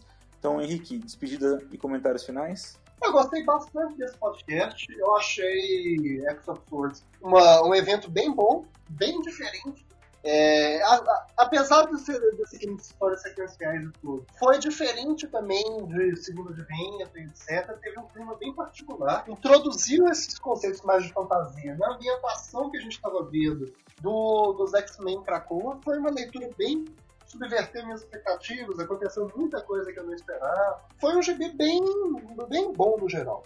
Coroando assim, esse primeiro ato da, desse run do Hickman que foi excelente para mim. Eu acho que nós podemos esperar muitas coisas boas mesmo. É, eu continuo falando que é estranho a gente fazer um podcast de X-Men com esperanças positivas. Não estou preparado para lidar com isso. E o of X eu acredito que vai ser o. Se a gente teve a ascensão de Krakow, eu acho que o of X vai ser o apogeu de Krakow. Acho que a gente vai ver uma consolidação da influência política da, de Krakow enquanto nação. Nós vamos ver as tensões com o pessoal de Araco chegando, as tensões do Conselho, especialmente com o Ciclope e os X-Men mais clássicos, a gente já vê que naquele pôster a gente tem a Jean e o Ciclope de um lado juntos, acho que é capaz de formar uma facção aí.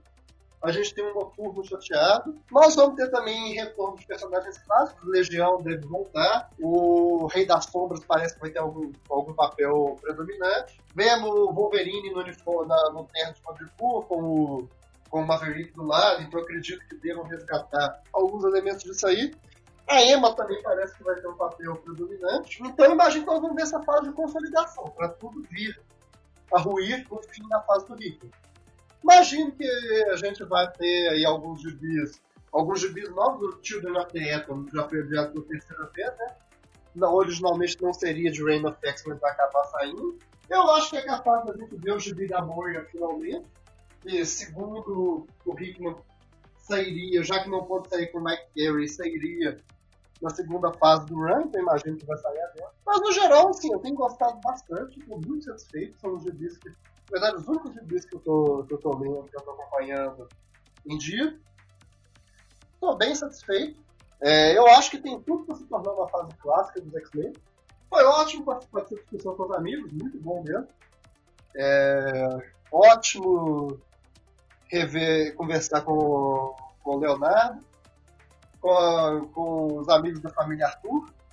Um grande abraço para o Felipe também. Um abração para quem nos ouviu até agora. Espero que vocês tenham gostado. E um, um grande abraço para o amigo Naoto também. Eu já vou mandar um abraço para o Naoto, que vai sofrer com três horas de edição quase. Você, Paulo, é, despedida, comentários finais e perspectivas de Rain of X. Bem, eu, eu acredito que vai ser muito como o Bracarense falou, embora Bem, eu temo por algumas coisas que ainda temo um pouco contra a parte editorial, seria realmente toda essa carta branca, essas mudanças de essas mudanças de uma hora para outra que acontecem nas histórias, mas vamos ver o que vai acontecer. É como ele falou assim, tipo, essa história ela colocou muitas cartas na manga e já tem outras cartas na manga que a gente acaba que como não foram tocadas desde House of X, a gente tá meio que esquecendo como toda é, toda aquela parte envolvendo os robôs e tudo mais, provavelmente vai tudo se juntar no final, no, no, grande final. Como a gente já conhece o Hickman, ele gosta de botar muitas pecinhas e depois sair juntando tudo. Como ele já fez tanto em Quarteto Fantástico como o Run do Vingador, o final do Run dos Vingadores, ele foi fechando muita coisa antes de Sectuaries, que fechou mais coisas ainda. É, vamos ver os próximos acontecimentos mesmo. É, essa parte, tanto desse, essa própria, entre as revolta do Ciclope, ela já estava meio cantada é, bola lá naquela edição do, das ressurreição, da, do ritual de ressurreição, que ele já tava um pouco assim, estranhando tudo, todos aqueles acontecimentos, e isso também realmente faz parte do Ciclope. Então, vamos ver o que vai acontecer é, nos próximas, nas próximas partes. E realmente um agradecimento a todo mundo que participou e quem está nos escutando. Eu espero que na próxima vez que nós estivermos gravando, a gente esteja aqui comemorando São Paulo campeão da Copa do Brasil campeão do Campeonato Brasileiro e, por definição, campeão da Recopa, já que, que ele vai enfrentar quem? Ele mesmo? ousada a previsão de Paulo Arthur, eu só acredito vendo. É, a gente vai deve gravar, como a gente fez outra vez, um Reign of X, o começo, depois mais ou menos a sexta edição de cada título aí, então mais uns quatro, eh, cinco meses pela frente até que a gente grave, lá já terá acabado então o Campeonato Brasileiro e a Copa do Brasil. Agora, despedida de Pedro Arthur. É muito bom estar aqui com os amigos, gravando de novo. Faz muito tempo desde o último podcast que eu participei. Muito bom estar encontrando todo mundo aqui, saber que tá todo mundo bem, que todo mundo de alguma forma ainda tem tempo para ler. Então, eu só queria dizer isso, dizer que eu realmente gostei do evento. Eu acho que ele, X of Swords, vai ser um negócio que vai ter boas consequências para o futuro da franquia mutante. Desde o começo da fase do Rico, a gente tem bastante motivo para ficar otimista e isso não mudou agora. Então, estou realmente tranquilo em relação ao que vai acontecer no futuro. Então, um abraço a todos Eu espero que todo mundo siga bem nesses tempos sinistros que desde que começou essa desgraça desse ano, né? É isso. Um abraço a todo mundo. Espero que a gente possa se reunir em breve para discutir gibis bons. Valeu, Pedro. Felipe, despedida e comentários finais. Então, eu adorei a saga. Eu achei assim, é, como a gente andou falando, foi inesperado e teve bons saldos positivos. E o que tem para vir em seguida, conforme já foi apresentado nos, no card promocional e nas revistas, é que boa parte dos plots que foram apresentados no início do run do Hickman vão ser começando a ser executados agora, né? Como o Noturno tentando fundar a religião, o plot dos Nimrods deve entrar em em cena agora. É, a gente tem o plot do, do Vault, né, com a volta da X-23 do Synchro. E parece que a, a Aurora vai ter algum papel um pouco mais fundamental agora em Krakoa, né? Não se sabe o que. Tem alguma carta, das, carta na manga que eu acho que ela vai fundar os Hellions de volta. Ou talvez seja uma carta de, de interesse para o público em geral a respeito do novo Clube do Inferno. Não ficou claro.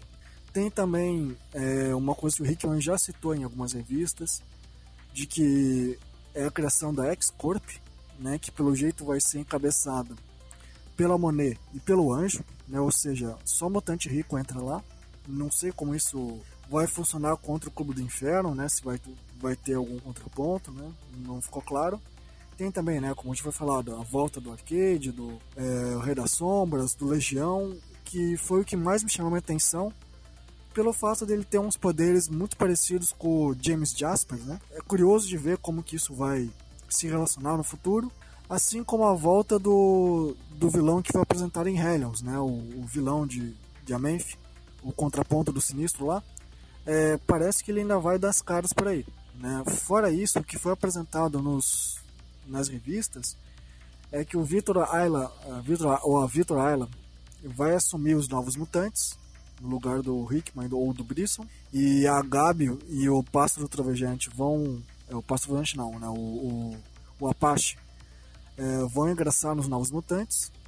É, mas fora isso, a gente tem aí os desenvolvimentos do, do das histórias que já estavam em andamento em Excalibur e Marauders. O julgamento do Sean, o julgamento do, do Colossus em X-Force, né? E parece que a Calixto também vai aprontar em, em Marauders também. E, mas fora isso, pô, foi muito divertido gravar com vocês. Estava sentindo falta já do, do podcast, assim como boa parte do público, né? E a gente está aqui, né, na pandemia, esperando todo esse tempo ruim passar, para a gente poder é, viver, né, como a gente vivia antes. Espero que todo, mundo aí esteja usando máscara. Um, e um abraço aí para todo mundo que nos ouviu até agora. Em que, e abraço para todo mundo aí, o Leonardo, o Henrique, o Pedro, o Paulo. E em especial para Naoto, né, que vai gravar tudo isso pra gente. É isso aí, bom. Estamos mais perto né, do fim dessa pandemia, as perspectivas de vacina é, para o primeiro semestre em boa parte do mundo fatalmente acabará chegando, ainda que por vias tortuosas e no Brasil, mas eu tenho certeza de que, se não no próximo podcast, que talvez seja muito em cima, mas eu, daqui meio ano ou um ano, certamente já estaremos com uma vida totalmente nova. Então agradeço a todos que nos ouviram por essas quase três horas é, de programa. É, bastante conteúdo, mas acho que vocês conseguem ter. É, a gente não fez uma, uma, abordagem revista em revista, mas demos um grande panorama, com, indo a fundo vários dos conceitos apresentados e, e, e entender um pouco da, da, ideia de como foi construída essa saga, de onde ela veio e agora também para onde ela vai. Agradeço vocês novamente, agradeço o Paulo, o Felipe, o Henrique e o Pedro por estar aqui é, comigo mais essa vez. E, bom, já que é, fique em casa ou, ou, ou, saia só quando precisar, terão aí quase três horas de programação como um bom é, um presente de Natal e uma boa companhia nesse fim de ano. Um abraço e até mais.